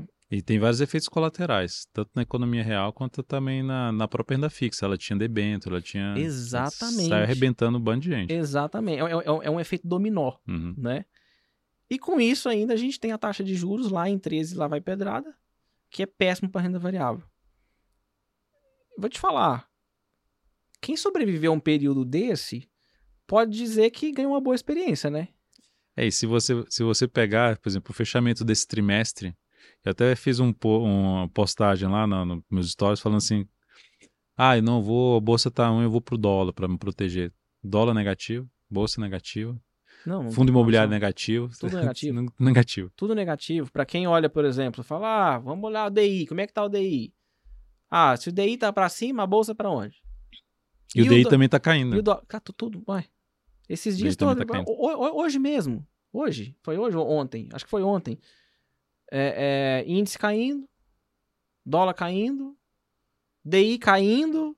Aí tu olhava e falava, gente, o que que tá... E aconteceu várias vezes nas últimas semanas, né? Ou seja, não é aquele movimento sincronizado no sentido de falar, quando o DI tá para cima, o dólar é para cima, a bolsa é para baixo, é não sei o que e tal, enfim, uhum. né? Que é uma correlação que ela é perfeita, mas não é, né? Na verdade, é, ela é, é imperfeita. É uma né? correlação negativa, né? Quando um sobe, o outro tende a cair. Exato. O problema é se eu levar esses, nossa, toda vez que, a que o índice estiver subindo, eu vou Exato. vender o dólar. Fora que isso não é, não é imediato, né, o Dalton? Tem gente que fala assim: "Ah, o DI hoje tá para cima e a bolsa tá para cima também". Beleza. Aí você chega no final do dia, a bolsa fechou 0,5 negativo e o DI para cima. Sim. Aí você vai falar: "Pô, hoje a correlação fez sentido". Fez, mas que hora? No final do pregão. Quando isso, deram isso. uma martelada forte lá, enfim, fez sentido, fez. Ah, mas das nove ao meio-dia não estava fazendo sentido. É, hoje, hoje então, mesmo, correlação... boa parte do dia estava o seu índice e o dólar subindo. Exato. Então, assim, aí, aí a gente fala, pô, mas a correlação ela não é das nove ao meio-dia. Né? Ela Sim. é uma correlação que faz sentido, mas. Em um é prazo é, um pouco todo maior. tempo, né? É. Ô, ô, ô, Dalto, gosta de Albrooks, cara? Você falou que limpou o gráfico, etc. Chegou a. Não, não cheguei a. Não cheguei a. Não. A aí nessa, nessa no, no, no Brooks, mas assim, no Brooks. É, eu limpei o gráfico, mas foi para outro livro aqui, é, é um livro em inglês. É, são os princípios do num trade de sucesso, assim, eu esqueci o, o título do livro, mas foi ele que me abriu a mente, assim, tá. ah, começa pelo, é, igual faz o detox e Legal. Só bota subjetividade lá no gráfico, porque se, quando você bota muito, eu falo para você bota muito indicador, você tem muita informação, você vai ficar em dúvida. Perfeito. Já é muito difícil você tomar a decisão de comprar e vender. é. Se você tem mais informações, no meu caso, nossa, isso me deixa muito em dúvida. Então eu foi foi a linha que eu, que eu atuei aí de, de limpar o gráfico. Bacana. É, para gente caminhar aqui do, do meio pro, pro, pro fim, é, mais uma vez, voltando naquele assunto de gerenciamento de risco. Hoje você tem uma sala ao vivo, né? Sim. Inclusive, eu tava vendo lá a, a, performance, enfim, você postou. E para um período desse, você tá muito bem, né? E você deve receber lá muita gente iniciante, né? Ou gente que não é iniciante, mas não tem ali aquele traquejo com gerenciamento de risco. E a pergunta principal para quem opera futuro sempre é, o Dalton, quanto que eu preciso de dinheiro para começar? Né? É, eu quero operar um mini índice e quero operar um mini dólar. Quanto de dinheiro eu preciso? Você deve receber essa pergunta pra caramba. Sim. E aí, você responde o quê? Cara, assim, hoje as corretoras colocam um valor mínimo, né? É, de, de margem. De margem, né? margem. Mas assim, você botar esse valor mínimo ou botar pouco lá, você vai tomar o. Não, você vai abrir vai a ordem chamada já vai de. Já vai encerrado pelo risco e ainda vai ficar com. Aí vem as taxas maiores quando você é encerrado pelo risco. Perfeito. Que é onde a corretora ganha. Perfeito. Então, eu, eu colocaria pelo menos, começaria com 5 mil reais. Ah, você Boa. pode começar com mil? Pode começar com dois mil? Pode. Pelo menos. Mas sim, eu, eu, eu recomendo 5 mil para cima. para fazer. Hã? E o limite de perda num dia, por exemplo? Qual o percentual? Aí você fez uma pergunta que é aí. É, para eu falar do percentual, eu vou, vou falar de um, de um fator. Tá. É, o que é mais importante para um trader, para ele ter sucesso, como é que um trader obtém sucesso no mercado? Ou seja, ganha dinheiro, vive como trader, não quebrando. Certo. Esse é o primeiro passo que o trader deveria pensar. Como não quebrar? E para ele não quebrar, ele tem que pegar o quê? Ele tem que colocar, fazer um cálculo que, por exemplo, eu posso tomar 50 stops consecutivos que eu não vou para quebrar minha conta. Se eu tomar 50, posso não, né? Se eu tomar 50, eu quebro minha conta. Qual a chance de tomar 50 stops consecutivos? É muito Nossa, baixa. É muito difícil. Então você está você tá eliminando o risco de ruína. E como é que você faz isso? Se eu tenho lá 5 mil reais, então para eu ter 50, 50 perdas, né, posso ter 50 perdas consecutivas, aí eu pego lá, cinco, cinco, você pega 50, divide por, por, por 5 mil, você vai encontrar lá que você pode perder no máximo X reais por operação. Perfeito. Então, através desses X reais por operação, é o que você vai falar, qual o percentual, não, eu diria qual. Aí, ele, aí você vai ter o percentual. Isso aqui significa tantos por cento do meu capital total. Não é nem o percentual da operação, o tamanho do stop da operação, é o percentual sobre o capital total. Porque se fizer essa divisão, ah, meu limite de perda é eu aceito perder mil reais por, por operação. Só que o meu capital é de 10 mil. Cara, você pode ter 10 operações consecutivas facilmente de perda. Se entrar no viés negativo, numa espiral negativa, você pode ter facilmente. Aí você quebra. Você tem que eliminar isso. Você tem que é, ter um número muito grande de operações consecutivas para quebrar. Porque se a pessoa não quebrar, se o trader não quebrar, ela tem tempo de aprendizado. Perfeito. Você sabe muito bem que para você evoluir no mercado, você tem que ter tempo de tela. Perfeito. Com Gestão certeza. de risco, olhando estratégias, vendo que funciona para você, vendo que não funcionou, registrando durante um bom tempo um determinado indicador. Então não tem outra forma. Agora, se você quebra rápido, então eu iria muito para essa linha, não um percentual, mas que você tenha, para você quebrar, você tenha 50 perdas consecutivas, com esse limite de perda. E aí, e aí tem que ter o limite de perda, não adianta ter prejuízo grande. Não, aí, não dá, né? se você não limita a perda, aí acabou. É, você influencia completamente. É, se né, você não na tem stop, você não limita a perda. Então, primeiro tem que ter stop. E esse stop não pode ultrapassar um valor que do seu capital total dá 50. Ah, Dalton, eu não Ah. consigo isso, não vai ficar muito pequeno. Ah, então, se você quer começar, quer aprender, beleza, 25. Mas não Ah. seja 10. Porque esses 10 tendem a acontecer. Perfeito. Muito bom. Tem, é, é, inclusive, tem, tem alguma. Eu vi um vídeo seu que você que você fez lá, fez no, no, no, no- tablet aí, que você explica aquela, aquela relação temporal existente entre o- os, os, os tempos gráficos, etc. sim, Enfim. sim. A gente está começando aqui no, no, no, no podcast a trazer de cada convidado um pouco de, de, de, de cada conteúdo Tá. né? É, tem até um vídeo no seu Instagram que você fez ele também. Você consegue fazer aí pra nós? Consegue? É, eu vou falar assim, o que, é que eu pra levo em nós. consideração, né? Deixa eu até ativar aqui para gravar. Deixa eu colo- colocar aqui para gravar. Então vamos lá. Então voltando, falando aqui um pouco da, você me fez a pergunta aí, como é que eu configuro nessa questão do fator temporal? Eu vou falar até um pouco da minha metodologia. É, eu tenho aqui normalmente eu utilizo até eu chamo aqui de é da metodologia de FDV, né? Que é fractal DV ou for DV que eu utilizo quatro periodicidades. Então, normalmente eu tomo decisão na periodicidade aqui, é, que, é a, que é essa aqui, a 3. Então, aqui eu, é onde eu vou comprar ou eu vou vender. É o que é o sinal que está me levando a comprar. E aqui, nessas duas janelas de cima, são meus gráficos de referência. É uma janela temporal, o fator tempo aqui é para cima, e a outra aqui, hum, deixando amarrado outra referência. Referência 1, referência 2. E aqui eu tenho uma quarta janela que eu desço um tempo gráfico aqui. Por exemplo, vou pegar swing trade. Eu olho o diário, eu olho o semanal, eu olho o mensal e aqui eu olho o gráfico 105 minutos. Qual o fator tempo? Do mês para uma semana a gente tem quatro, uhum. né? Um mês tem quatro semanas, uma semana tem cinco dias. Então você tem quatro a cinco. É o Alexander Alder fala do fator 5.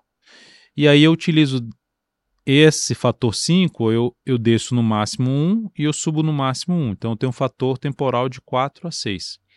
Então toda essa amarração temporal dessas quatro janelas que eu faço, assim, o, o Alexander trabalha com triple screen, tem essas três janelas.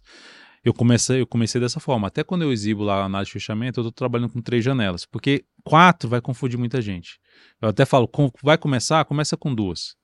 Começa só com essas duas janelas temporais aqui, tá tudo certo. Mas tenha pelo menos uma referência para tomada de decisão aqui embaixo. É como se fosse uma visão macro. Eu utilizo essa aqui como referência para ver tendência, movimentos, onde é que eu estou, nível de preço, para tomar a decisão aqui. E às vezes, quando eu quero, nossa, eu quero pegar um, tomar um risco menor, aí eu uso essa aqui. Pegar o início, o início do movimento. Aqui eu tenho um risco um pouquinho maior fazer entrada por aqui. Mas quando dá, quando ela dá certo, ela me gera um retorno muito grande.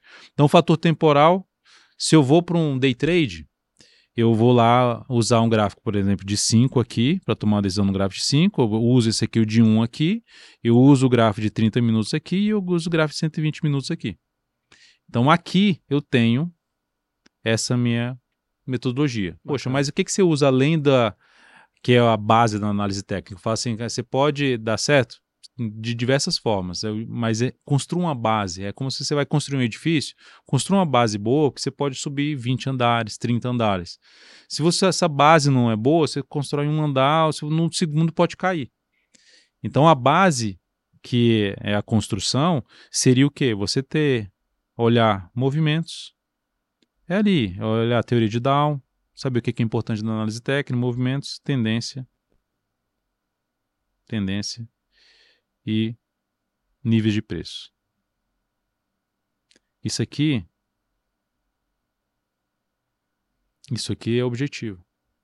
Porque ele está ligado aqui a preço versus tempo. O preço é totalmente objetivo. Perfeito.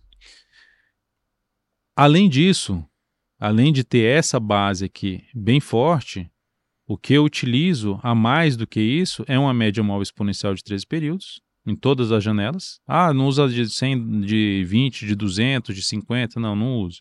Não significa dizer que elas são ruins. Eu só não uso. Eu uso então a média móvel, vou botar aqui MM exponencial de 13 períodos.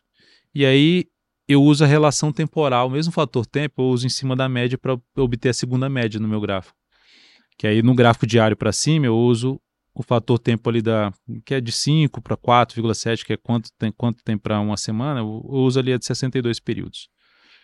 Então significa é. dizer que eu, ao olhar essa média de 62 aqui no gráfico diário, eu estou dando, tendo uma noção como está de 13 períodos no, no, no gráfico semanal. E quando o preço fica entre essas duas, normalmente é onde tem uns sinais falsos, é onde tem uma maior briga ali, é mais difícil de operar, então eu evito. E eu uso o True Range. Mais um indicador que eu utilizo, o True Range. Para que eu uso o True Range? Para medir o tamanho da volatilidade. Cada papel tem seu comportamento. Tem os mais histéricos, tem os mais comportados. Né? Você tem, igual você falou da CIA, volatilidade alta. Sim. Então, você, onde, onde é que você identifica isso aqui no True Range? Então, através do True Range, eu sei o, tam, o tamanho da minha perda e o quanto eu projeto de retorno. Se, por exemplo, se o True Range da Vale 3 está é, de 4%, eu coloco um stop normalmente 4% para o swing trade, se for uma, da média dos últimos 10 períodos, eu uso a, a, média dos últimos 10 períodos, média aritmética aqui no True Range. E aí eu aplico isso, é um stop de 4%, mas eu estou tentando pegar 8, 12% ou mais. Ah. Tá? seja, então essa basicamente aqui é a minha é o alicerce da minha metodologia que eu aplico ela em diferentes periodicidades, seja para operar para longo prazo, seja para operar para day trade. É a mesma metodologia, só que em, com fractais diferentes, vamos dizer assim. Tá? Bacana. Cara, didaticíssimo. Acho que ficou bem, bem didático mesmo. Dá até para colocar uma rasta para cima aqui, né, Samuel? Rasta para cima aí que, né? Ô, oh, cobrar aqui. Quanto você quer cobrar aí, Dalton? Fala aí. Ah. 50% é meu. Vai. Pô, quanto, quanto eu vou cobrar? Nada, não vou cobrar nada. Isso aí, quanto mais, assim, é, eu acho que tanto o papel que você está fazendo aqui com esse podcast, trazendo informação relevante para os traders, é o que a gente tem, tende a fazer. Com, quanto a gente pode ajudar essas pessoas a, a realmente virar, a realmente dar certo no mercado financeiro. A gente sabe que boa parte não vai dar certo por diferentes motivos, ou não teve tempo, ou não teve a devida Sim. dedicação, esforço, Sim. ou não aguentou aquele período ruim do mercado, assim, cansou. Mas quanto mais pessoas a gente impactar, mais a gente reduz aquela estatística negativa do, do mercado. Então, essa é a minha, minha meta. Perfeito. E isso é importantíssimo para você, né? Vai falar, ah, porque enquanto, enquanto realização pessoal, sim, óbvio, mas, cara, a sua empresa precisa de LTV, né? É isso. É isso. Então, acho que as pessoas têm que dar realmente certo. E, e, e essa realização, sabe, de você, cara, fiz a diferença na vida dessas pessoas, nossa, não, é lindo, né? Então, é, assim, é bonito. você passa tudo, toda a sua experiência, tudo que você tem, e ganha dos dois lados. Ganha pessoalmente falando e ganha também é porque, dentro do, do, do, isso, seu, do, seu, do seu é, negócio. porque se, se, eu tô, se eu tô na empresa que tem mercado, tô no mercado financeiro, se você tem, você, você se importa com o cliente, com esse cliente que ele dê certo, você está focado nisso, é o que eu falo do, da, do, do, do, das operações o resultado da empresa vai ser uma consequência dos clientes satisfeitos. Perfeito.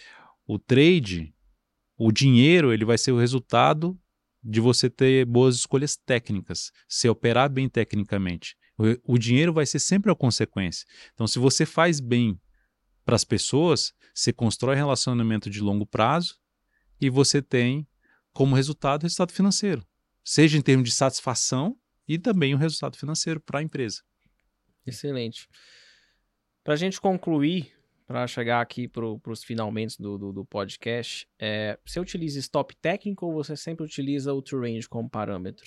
Digo assim, stop técnico naquele de, pô, eu tô comprando aqui, barra de ignição, stop na barra, na mínima da barra, ou no fundo anterior, enfim, ou tá sempre focado ali no, no, no true range? Normalmente estou focado no true range. Eu sempre olho o true range, mas em alguns momentos eu coloco o técnico, que eu, o técnico é se eu tô, se eu tô comprando, eu coloco no mínimo abaixo de um suporte, seja do fundo, seja de uma média, seja de uma zona de nível de preço, uma junção né, de média com gap de alta, Perfeito. com retração de Fibonacci, enfim. Perfeito. Uma junção, eu faço uma proteção em cima desse stop.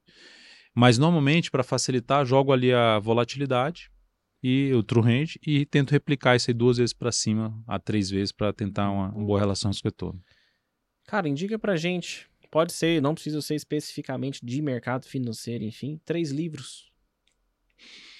Três livros, ah, eu, di, eu, diria assim, é, falando para o trader em si, eu indicaria é, o, Alex, o, livro do Alexander Elder. Tá. Eu gosto muito mesmo, assim, é o, como se transformar um, em um operador, investidor de sucesso. Esse eu gosto bastante.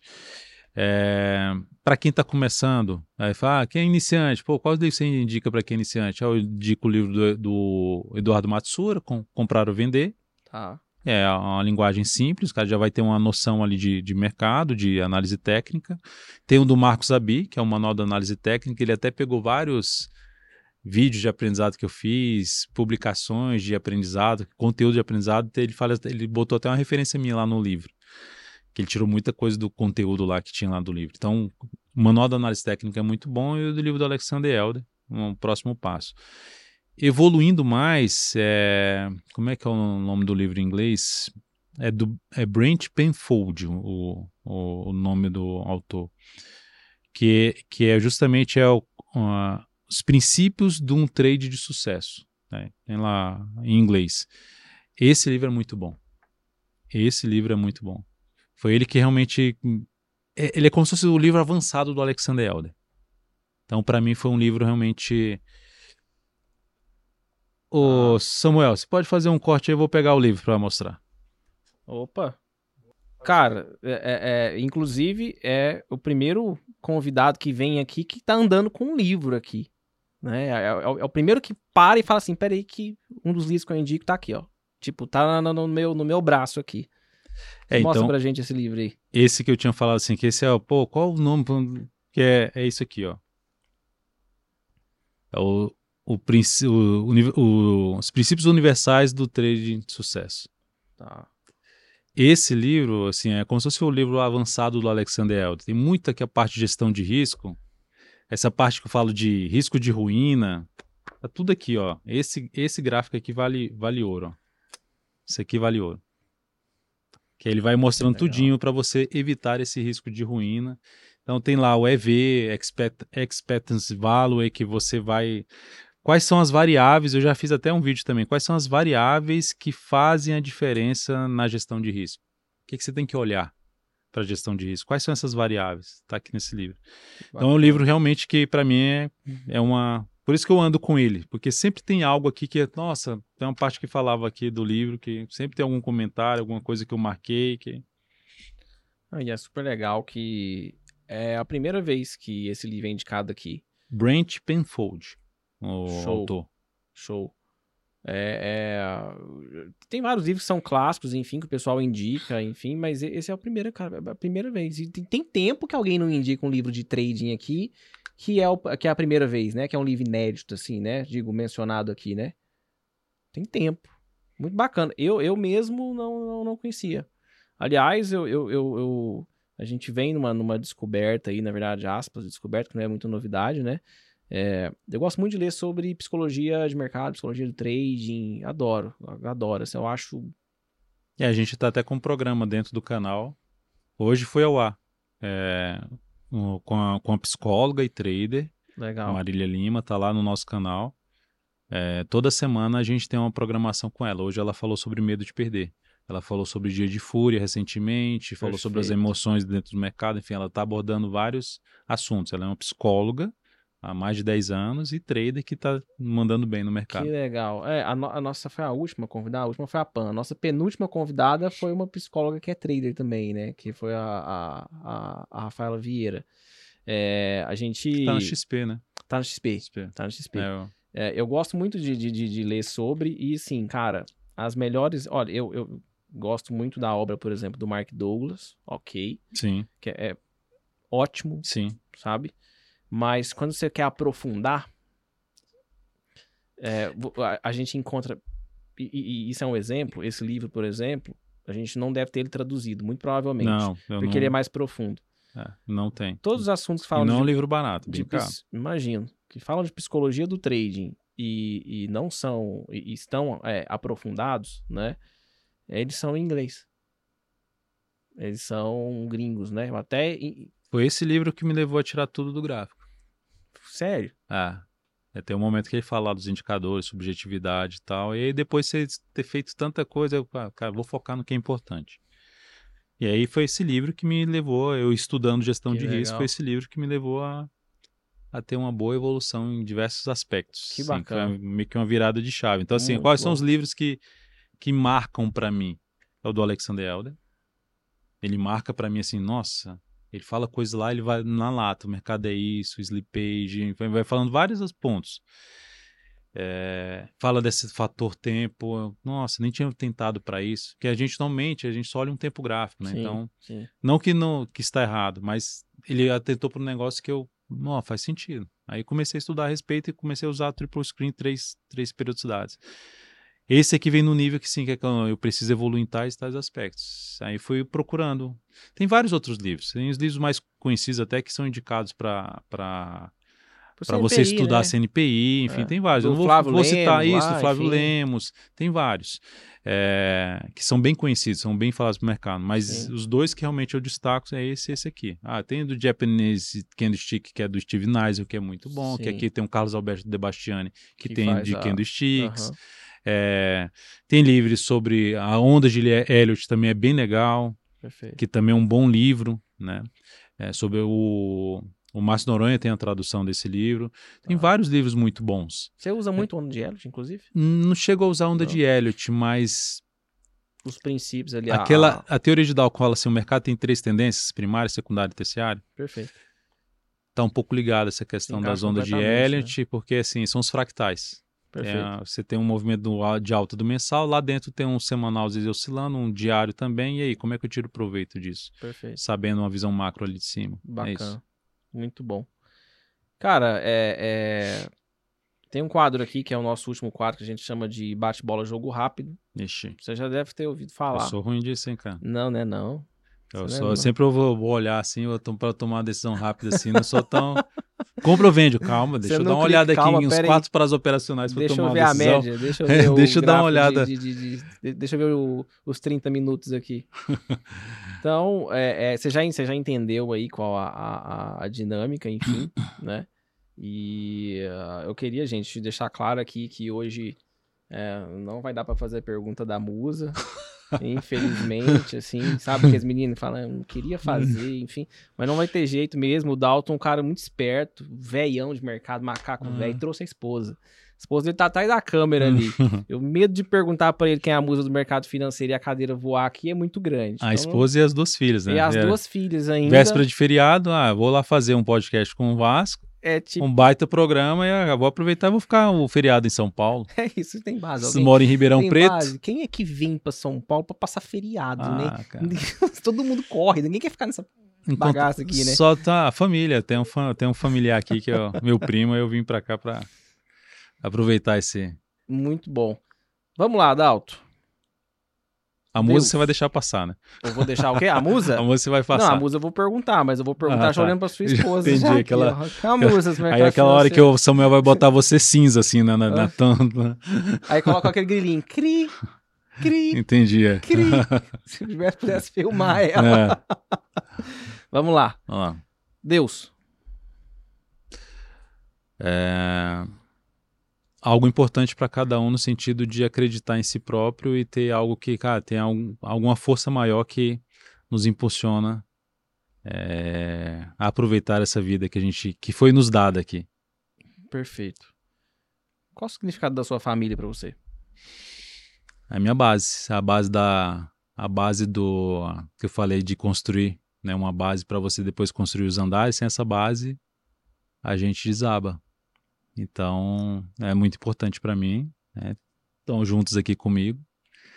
E é isso, elas me motivam a estar tá horas e horas, e sabe o quanto eu trabalho, horas e horas ali dentro do mercado financeiro, focado, tentar gerar o máximo retorno possível. Enfim, é, é o alicerce. Muito bom. São os pilares. Aliás, parabéns pela sua família, cara. Além de sua família muito bonita, sua esposa sempre sorriso no, no rosto aqui. Uhum. É, é pra, gente que é, que é homem, principalmente, ter esposa chata, ninguém deve merecer, né? Então, e ah. outra coisa, deixar claro, elas estão esperando aqui, cara, essa gravação desde 5 e meia. É isso aí. A gente São já tá agora... e meia agora, tem 3 horas. Muito é, eu vou bom. ter que levar num lugar bom pra, ah, pra jantar. Aí é o problema seu, aí você tá fudido depois. você se vira. ô, ô, Dalton, é... você tem alguma inspiração no mercado financeiro? Alguém que é a sua inspiração no mercado financeiro? E é, e é uma pergunta que eu acho muito interessante para uma pessoa que já tem tanto tempo de mercado igual você. Cara, assim, uma inspiração, é, eu não diria que eu tenho uma inspiração, assim, eu, eu sempre olhei assim, se, pô, se alguém está dando certo, é possível dar, dar certo também. É, mas, assim, um cara que eu tenho gratidão, Márcio Noronha, né, pelos ah. papos de mercado, né, por tudo, as histórias de mercado, é, na época lá que me apresentou Simetria Sanfonada. Então, depois de muito tempo que ele fala algumas coisas que fala assim, nossa, depois de muito tempo você fala assim, nossa, o Márcio Noronha tinha razão. Legal. E aí você tem que viver muito, muitas coisas que o cara falava para você e você, nossa, tem razão. Que era, por exemplo, ah, superou máxima histórica, compra. Pô, mas é tão simples assim, superou uma histórica. Mas no final das contas está ali assim, cara, foca nos ativos mais fortes. Quem está superando máxima histórica são empresas que estão fortes, que os investidores, os grandes investidores, estão acreditando nessa empresa, estão deixando um rastro que, cara, tá bem a empresa. Perfeito. Então foca nesses ativos mais fortes. Então, que eu trago essa informação é Então, assim, ele é uma referência para mim. É, e tem outros profissionais que eu gosto de, né, de, de, às vezes de acompanhar, mas não tem assim, nossa, esse aqui é a minha é referência fora da, de, de, do mercado, né? Tipo, eu gosto de acompanhar muito esporte, é, é o Hamilton, é um Ayrton Senna, então Legal. são referências que o que que eles fazem, o que que eles fizeram para ser bem-sucedidos? O que que tá por trás disso, mentalmente e em termos de dedicação? É isso Boa. que eu penso. Bacana. Muito bom. É, você tem algum arrependimento na vida ou no mercado? Cara, no arrependimento hum, de não ter tirado essa. Porque eu, eu iria para o mercado mais bem preparado. Tá. É, se você fizer boas perguntas, ou se você de repente hoje, porque antigamente, em 2003, 2004, você não tinha tantos profissionais para você se, se guia, entendeu? Hoje tem muitos profissionais, só que hoje também você tem que filtrar bastante. Mas se eu tivesse, vamos dizer assim, um Dalton lá atrás que me alertasse para tantas coisas de forma séria, isso para mim faria muita diferença. Então, assim, é de não acreditar na fórmula mágica. Então, assim, arrependimento é. Eu entrei no mercado meio que acreditando no enriquecimento rápido. Certo. É, você virei essa chave acreditando um pouco nesse enriquecimento rápido. Uhum. Então, arrependimento é de ter feito essa virada de chave tão rápido. Então, hoje, se eu for recomendar para alguém, cara, não sai do seu trabalho do nada. Mantenha os seus custos lá pagos por a receita mensal que você tem no seu trabalho. E se você gosta do mercado, vai evoluindo aos poucos. Começa com swing trade, com position trade, vai evoluindo gradativamente. Então, faz, faça com que o mercado se torne uma renda tal ou que você já tenha um acúmulo de capital tão grande que você possa fazer essa virada de chave. Porque não é fácil. É possível, mas não é fácil. Vai levar tempo. Perfeito. E tem alguma conquista marcante para você? Algo que você se lembra assim? Pode ser do mercado, da sua vida pessoal. Uma conquista marcante? É. Cara, acho que as conquistas mais marcantes da minha vida foi o nascimento das minhas filhas. Legal. Todo mundo tem filho, ah. é unânime. Isso foi marcante. Muda muita coisa na vida.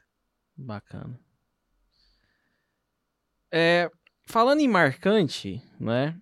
A gente gosta de falar de game, enfim e tal, mas conta aqui pra gente. Qual loss te marcou no mercado financeiro? Aquele loss que você fala, cara, esse eu nunca esqueço. Ah, eu, eu, eu não foi nem o loss, né? Foi o que eu comentei aqui. Aquele episódio do Forex. Esse foi porque eu, como eu também fiquei pensando na, em ter quebrado mesmo, aquilo ali foi o mais marcante para mim. Eu lembro direitinho, porque eu estava em casa. Eu já, faz, já trabalhava dentro de casa, já operava em casa. Eu saí do quarto onde eu estava lá, que eu montei o escritório, a minha sala de trade. Eu deitei na cama e fiquei só esperando o, o, o alarme tocar, Nossa. do zerar a conta ou de bater no zero a zero. Na prática demorou dois minutos, Nossa, mas na, na, não, na, demorou mais. Na teoria... Aqui, cara, eu cheguei a sofrer muito ali, porque eu fui na linha dos... O que, que, que eu vou contar para minha esposa? O que eu vou contar para meus pais? O que, que eu vou quebrar tal? Caramba. É, sempre é isso, né? Porque você vai ter que, cara, ter que arcar com as consequências você daquilo ali. Você ela depois? De imediato, assim? Ah, não, a gente já conversou, Muito mas não, depois. De, depois, assim, aquilo ali, eu já fiz um exercício que, como eu falei para você, eu estudei também, né? programação né? neurolinguística durante um bom tempo. Richard Bandler, o Tony Robbins, que tem ah. até série Netflix. Né? Eu estudei muito tempo os livros deles. Então, tem algumas coisas que você tem, consegue aplicar para você sentir uma dor tão grande para que te faça mover para outra direção, para a direção Legal. que você quer, mas sem você viver exatamente aquilo, mas você se colocar naquela situação. Então, como eu me coloquei naquela situação, foi um negócio que realmente me levou a ficar emocionado, me levou a uma dor muito intensa. E assim, aquilo já foi uma mudança de chave para mim. Bacana. E um dia marcante de game?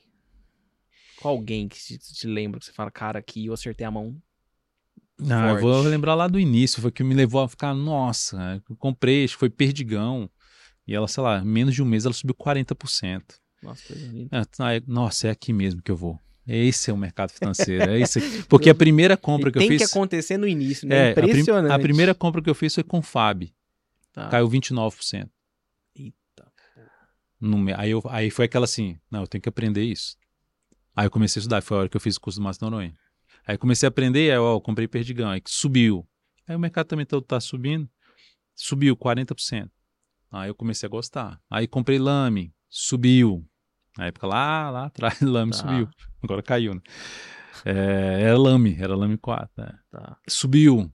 Então foi isso que essa, essa eu diria que foi a que eu lembro assim. Tem, tem várias, né? Mas essa foi foi o que me Boa. foi minha alavanca para ir para o mercado financeiro. Bacana. Me motivou mais ainda. Cara, o trader que não estopa é burrice total. Rapaz, é assim, é... o trader que não estopa, ele não vai, ele não vai ter sucesso. em algum momento a conta vai chegar. Perfeito. Você prefere truco, cerveja ou churrasco? Churrasco. Churrasco. Quem é o galã do mercado financeiro? Galã do mercado financeiro? É. Vixe, cara. Eu tô olhando só de relance, a sua esposa já olhou aqui, ela, ela gostou. Porque ela galã, galã. Galã do mercado financeiro? Quem é o galã do mercado financeiro?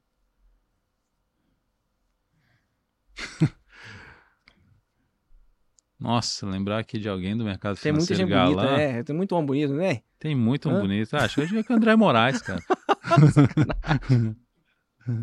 Eu não tô lembrando. Fala do galão, homem esculachado. Ele lembra logo mais feio, né? Uhum. Ele vai lá no. no, no, no não, é o cara pé. natural, cara. Além de ser muito gente boa. Boa. Andrezão. Eu, eu, eu, gosto pra caramba dele, cara. Inclusive, terça-feira nós vamos, nós vamos almoçar aqui em São Paulo. As vantagens de estar aqui assim, em São Paulo. Acho que eu, não sei galã, mas assim, ó, o Danilo Zanini é bem apessoado, né? Quem mais? Não tô lembrado assim da. Boa. Então eu vou considerar que você falou Danilo Zanini, não vou tá, considerar o André beleza, não. Beleza, O Danilo tem, tem candlestick no braço lá. É, exato. Ele, o, o, o André tem um fibo aqui, né? Ele tem um fibo tem, no braço. Tem, tem. Estou Fibonacci no braço. Ô, Dalton, se você pudesse, se tivesse que escolher, tá? No, lá na sua plataforma de operação, um botão só, ou de compra ou de venda, para o dólar. Só tem, só pode escolher um botão, ou de compra ou de venda. Você escolheria de compra ou de venda? Rapaz, com essa lateralização que tá o dólar, hein? Que tá um espetáculo. Para qual prazo? Ah, gostei. é, mas é o que você pergunta. É, assim, e aí, eu compro, eu compro é, Vale ou compro Petro? Ou eu compro Vale ou o que, que eu faço? Para qual prazo? Entendeu? Porque eu posso comprar, eu falo, compro porque é para daqui a um mês, ah, vou comprar. Pro... Daqui a uma semana, agora eu vou, agora vou, eu vou vender. Te, agora eu vou testar sua fé no Real Coin, para longo prazo. Para longo prazo, compra. Compra? É. Eita, homem de pouca fé, cadê o patriotismo, cara? É, tá mais é próximo foda. dos cinco, cara, é mais compra. é o lance da diversificação, né? não é o negócio de, de all-in, não é isso, né? Apostar tudo Sim, no claro. Mas é assim, o que é que eu faria ah. no nível de preço que se encontra? Compra. Para longo prazo, compra. E o índice? O índice? Também eu ficaria focado compra. em compra. compra 100 compra. mil pontos, não all-in. Bota um pouco agora, tá. caiu mais, eu, eu compraria mais um pouquinho, focando em longo prazo. Tá. E se você, pra gente encerrar. Pra, pra vamos falar assim, se fosse para daqui a uns dois meses, ainda não. não ah, não, segura a onda. Tá. tá. Se fosse pra gente, como se diz, agora pra gente encerrar mesmo. Se você tivesse que operar em um só time frame, qual seria? Diário. Diário também, concordo. Gostei. Esse diário com semanal, tá assim. É o, o, o, time frame que acho que é um, mais, um dos mais poderosos, assim, até para quem trabalha, é o semanal. Perfeito. É o concordo. semanal. O diário você vai lá e toma uma decisão de fazer as entradas, mas o semanal é um dos, dos principais tempos gráficos que eu acho. Bacana. Ah, inclusive, tava até conversando com, com outro amigo do, da, que é do, do. a, gente, a gente hoje fala, a gente tem amigo que a gente nunca viu, né? Tem uns colegas do, do mercado, enfim, que a gente nunca viu pessoalmente, né? E ele tava falando para mim, ele falou, cara, olha aí a série histórica do dólar, né? O WDL Foot lá no semanal, porque o, o preço tá lá na, na, na, média de 200, né? E ele usa média de 200 também, Sim. enfim. E aí, é, eu até comentei com ele, eu falei, pô, é, é inclusive algo que a gente precisa falar, né? A gente tá num contrato novo do dólar. Se eu jogar no semanal, você não vai encontrar nada. Aí quando a gente vai na série histórica, o, o, a maioria das, das plataformas vem já com split e grupamento ativado, né? É, eu tiro. E aí, cara. Isso distorce totalmente. O dólar foi lá em cima. 8 né? reais, 8 reais quase. quase 8 reais. Eu tiro. É. Então, inclusive, fica a dica aí, que eu lembrei disso agora, não sei nem porquê, não sei nem por que tô falando disso, mas já que eu falei mesmo, fica a dica aí, tá? Tem que tirar da série histórica lá o, o split e grupamento. Salvo engano, para quem utiliza o Profit, que é 95% utiliza o Profit, né? é o Ctrl K. Isso, Ctrl K. Ctrl K. Né? É, Porque pra... tem o J, né? Tem o Ctrl J que é que é de, de, de dividendos. dividendos. e o K que é o split grupamento, é, né? Isso aí, grupamento e desdobramento. É isso. Dalton, para quem não conhece sua rede social, para quem não te conhece, esses videozinhos que eu mencionei aqui, enfim, aonde te encontra? É, Instagram, o Dalton Vieira, tudo junto, não tem i junto, não tem tracinho, não tem ponto, que são perfis fakes, né? Sim. É, e no, no YouTube, só pesquisar Dalton Vieira, vai aparecer lá no meu canal no YouTube, que é Dalton Vieira Invest. Então tá lá, são mais de 130 mil inscritos. E no Instagram, Boa. conteúdo diário aí para todo mundo. E lá no YouTube também. Sala ao vivo de ações, sala ao vivo de day trade em mini mini dólar, de ações também de day trade e solicitações de análise ao vivo. Análise de fechamento todos os dias. Radar da semana, domingo às 14 horas. Esse domingo eu devo falhar. Só quando voltar para de São Paulo para Ribeirão, eu chego lá e eu, eu produzo esse radar da semana um pouquinho mais tarde. Bacana. Mas radar da semana que eu falo de DI, de dólar, de é, S&P, petróleo, minério, cinco índices setoriais, mais algumas ações de destaque, enfim, uma, um preparo para a próxima semana. Show. É Excelente. isso. São as duas principais aí. Boa. Fora isso, eu tenho um site, dvinvest.com.br, tem um aplicativo DVInvest, onde a gente tá comigo, tenho, tenho eu e mais dois analistas técnicos, e tem mais dois analistas fundamentalistas, então, assim, ah, ele não gosta de análise fundamentalista. Eu não uso análise fundamentalista, mas eu tenho um analista fundamentalista trabalhando comigo. A gente tem, inclusive, carteiras recomendadas com o analista fundamentalista faz a parte ali do filtro das empresas que melhores pagadores de dividendos, ou na parte da small caps, pega as empresas com maior potencial de crescimento, e eu com análise técnica olho ali que está no momento adequado, aí a gente monta a carteira desse jeito. Então, Muito assim, bom. funciona. Muito tá? bom. É dvinvest.com.br dvinvest.com.br ou no aplicativo no celular, dvinvest, no seu iPhone ou no seu Android aí, você vai ter lá a app também pela web funciona, app.dvinvest.com.br é onde a gente passa as recomendações, informações relevantes durante o pregão, recomendações de swing trade, carteiras recomendadas, muita informação lá. Bacana. Gente, se você chegou aqui até o final do episódio, não esquece de deixar o seu like, clica aqui, ó, deixa o seu like, tá? Segue o Dalton lá, eu sou aqui um fã dos vídeos dele, tá? Já falei isso aqui várias vezes. É, segue a gente no Instagram, arroba os Traders Podcast, beleza? arroba Vasco Mamed, dê lá a sua sugestão de convidado que você quiser, enfim. E deixa aqui nos comentários do YouTube pra gente o que, que você achou desse episódio, o que, que você mais gostou, o que, que mais faz sentido, tá? E lembrando, aqui é o único podcast que eu não, tô, eu não estou sendo modesto, tá? É o único podcast onde você se inspira, se informa e se diverte com gente boa. Beleza? Até Gostei, o próximo viu? episódio. Valeu. Gostei. Pessoal, obrigado pela, pela oportunidade. Obrigado também a, a, você, Vasco, Samuel aqui pela também. Eu posso dizer o seguinte: o projeto é muito legal, a estrutura é muito boa, os profissionais aqui envolvidos participem aqui, se inscrevam realmente do canal que vai valer muito a pena. Já está valendo a pena e espero voltar aqui novamente. Vamos fazer, cara, tem, tem parte 10 aqui com o Dal, tem muito bom, gostei muito. Valeu, gente. Abraço. Até o próximo episódio. Música